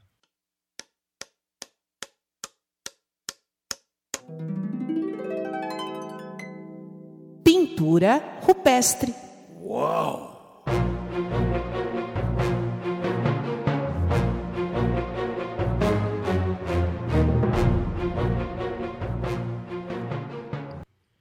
Bem, Madeira, a minha dica cultural do programa de hoje é um livro que eu estou relendo. Relendo. Então, antes de dormir, eu me deito, pego um leitor, eh, leitor eletrônico. Bem, não vou fazer propaganda do Kindle porque a Amazon eh, não nos patrocina. eh, mas, bem, é o Kindle. Não podemos ser patrocinados, Exatamente, é mas verdade. lá é verdade. no, no Detrator, se a Amazon quiser patrocinar o Flávio, Ah, fica à vontade, fica à vontade. O senhor Jeff Bezos, o Madeira que não gostava dele, né? não gosto. Eu- Continuo não, não, é. gostando. Então, exatamente. E- ele então, é o seja, Lex Luthor magro, Flávio. Não, pois é, pois é. Mas lá não, lá nós temos uma estima pelo Jeff Bezos. Se quiser patrocinar o nosso programa, estamos aí à disposição. Mas o fato é que eu pego o meu Kindle de noite, Madeira, eh, e aquele Kindle que é bacana, que tem a luzinha, você consegue ver no escuro, não é? Bem, eh, eu tô relendo esse livro, Madeira, eh, que eu li quando eu era garoto. Ah, mas que vale a pena ler depois de mais velho, viu, Madeira? Eu vou, vou ler uma frase do livro. Vamos ver se você identifica que livro é esse. A frase é: Mudar o mundo, meu amigo, não é loucura, não é utopia, é justiça. Sabe de quem é essa frase? Ah, é? Flávio, eu. Puta. Tanta gente. Olha. Não, então agora eu vou, vou, vou ler a frase inteira porque eu risquei o nome do interlocutor ali. vamos agora é, ver. Mudar o mundo, meu amigo Sancho, Não é loucura, Ah! não é utopia, é justiça. Flávio, eu, eu vou ser muito honesto, muito honesto. Eu morro de pena Mas diz, dele. diz aí quem é, Madeira, porque o cara. O, É a o gente Dom fazia um puta. Quixote. A gente É o fez um Dom puta Quixote. suspense, não vai falar que ele é. Dom, Dom Quixote. Quixote. Dom Quixote de Miguel de Cervantes. É isso aí, Dom Eu Quixote. morro de pena dele, Flávio. Você não tem pena dele? Tenho, coitado. Tenho, tenho. Mas é o que? É a vida, né? Quer dizer, a pessoa acaba se movendo por, por, por ilusões, né? É isso. É, é, é um sujeito. E eu acho que, na verdade, o grande cara é o Sancho. Né? Porque o Sancho, que demonstra um grau de lealdade, de amizade para com o Dom Quixote, né? passando por tudo aquilo lá. Então, eu, eu acho que. Eu, eu confesso, eu li, eh, eh, ouvi em audiolivro quando estava me preparando para uma das minhas provas. E, e eu, eu tenho tenho, tenho muita pena do, do, do Don Quixote, Flávio. Mudou É. um pouco minha visão. Não, mas olha, e, e- uma coisa que me surpreendeu quando eu agora estou relendo, como a leitura é fluida, como o livro é bem redigido, sabe? Porque, embora escrito lá no século XVII, né, é, é, corria-se o risco da leitura ser é, travada, mas não, eu estou gostando demais de reler Dom Quixote de La Mancha. Assim, é, o certo seria Dom Quixote da Mancha, mas ficou é, eternizado como Dom Quixote de La Mancha, né, Madeira? Então recomendo essa obra clássica de Cervantes. E aí, Madeira, ah, já que eu acabei de falar agora de Miguel de Cervantes, portanto, o maior escritor espanhol de todos os tempos, sua dica cultural vai ser qual? Flávio, você sabe que o YouTube, no canal deles no YouTube, eles. É provocação.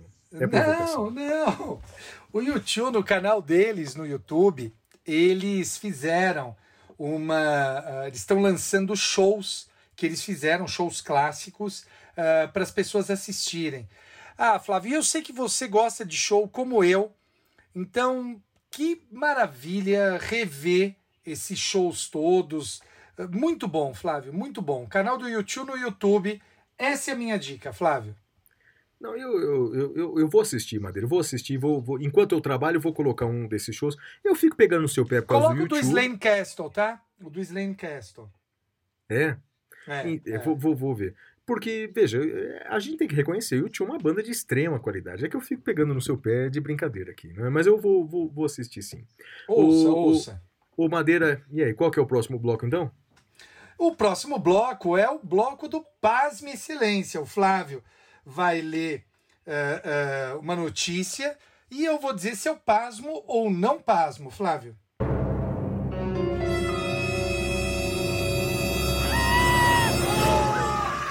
Pasme, excelência.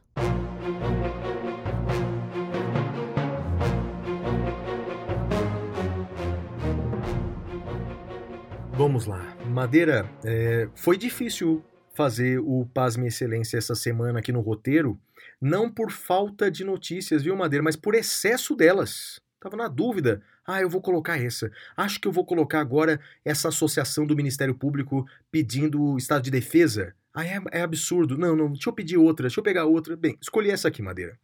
É, a, a, a, a União, ela recorreu contra uma decisão da Quinta Vara Federal do Rio Grande do Norte, da juíza Monique Maiara Costa, pois a União, através da Advocacia Geral da União, ela recorreu para o TRF da Quinta Região eh, para garantir o direito da União de comemorar o golpe de 64, o movimento de 1964. Então a União ela recorreu judicialmente para fazer, portanto, festividades e, e- e mensagens comemorativas do golpe de 64, ou como alguns preferem, o governo, inclusive, o, o movimento de 64, não é?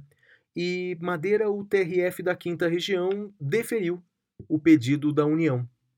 Portanto, por quatro votos a um, permitiu a comemoração. Bem, obviamente que é, eventualmente é possível que haja recurso contra essa decisão, mas então, por enquanto, a União insiste em comemorar o golpe de 64, Madeira. Pasma ou não pasma? Pasmo com muita tristeza, Flávio, e pasmo porque uma decisão dessa viola a condenação a que o Brasil foi submetido no caso Gomes Lund pela Corte Interamericana de Direitos Humanos. Então, fica o meu registro de que eu concordo com a juíza Monique Maiara Costa, da Quinta Vara Federal do Rio Grande do Norte. Eh, a decisão dela vai ao encontro da decisão da Corte Interamericana de Direitos Humanos e vamos aguardar e esperar que o STJ ou o STF reformem o acórdão. Flávio. É, Eu também espero, Madeira. E tem uma coisa, cara, que já ficou meio cansativo, né? Muitas pessoas dizendo assim: não, mas no Brasil não teve ditadura, o Brasil não teve ditadura. Olha, eu vou dar meu ponto de vista, é, que, na minha opinião, é muito simples, né? É óbvio que há democracias mais falhas e menos falhas. Mas eu consigo diferenciar claramente uma democracia de uma ditadura ou autocracia da seguinte maneira. O povo escolhe os seus representantes? O povo escolhe os seus representantes?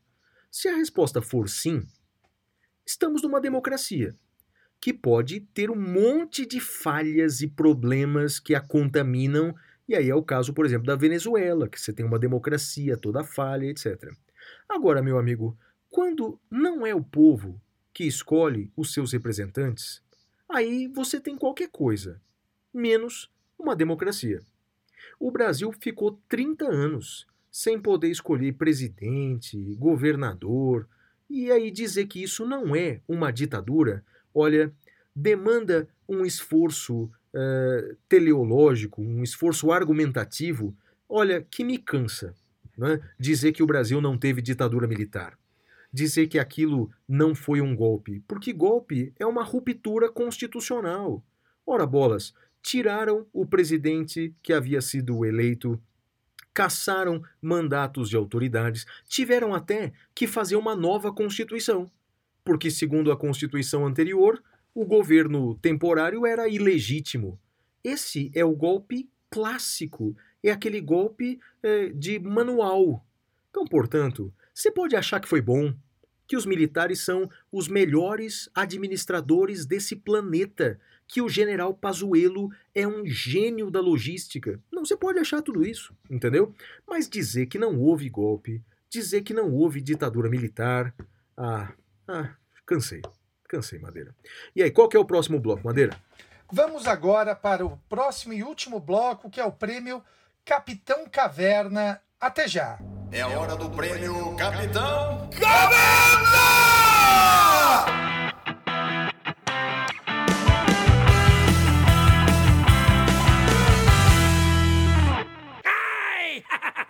Bem, Madeira, o meu destaque negativo da semana vai para essa nova emenda constitucional, que 100 109 de 2021, que, embora tenha adotado políticas eh, de contingencionamento fiscal, de contenção fiscal, que é absolutamente necessário, já que o Estado brasileiro gasta muito e gasta mal, não precisa eh, eh, ir muito longe. Veja dados dos últimos meses, não é? O, o, o Congresso criou um fundo especial de financiamento de campanha, que, se somarmos ao fundo partidário, foram vários milhões de reais para financiar a campanha.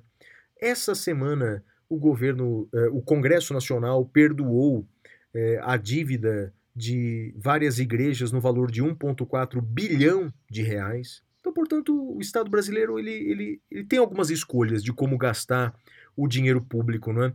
Mas a minha crítica, o meu destaque negativo foi por tratar, colocar no mesmo grupo, no mesmo balaio, dando idêntico tratamento, servidores públicos que ganham um ou dois salários mínimos e servidores públicos que ganham muito além disso. Quando você trata de forma idêntica pessoas tão desiguais, você faz tudo, menos justiça social. Então, para esse ponto da emenda, vai o meu destaque negativo. E o seu, Madeira? Flávio, o meu destaque negativo vai para um sentimento que eu sei que ele tem nos tomado e me toma vez ou outra, mas nós devemos lutar contra, que é a desesperança e a apatia. Nós devemos lutar contra a desesperança e a apatia e devemos lutar, lutar sempre, eh, porque, cara, a gente não tem para onde ir, né? A gente tem que lutar por um país melhor para os nossos filhos, pelo menos, para os nossos netos, quiçá. Então, temos que lutar contra esse sentimento negativo da desesperança e da apatia, Flávio.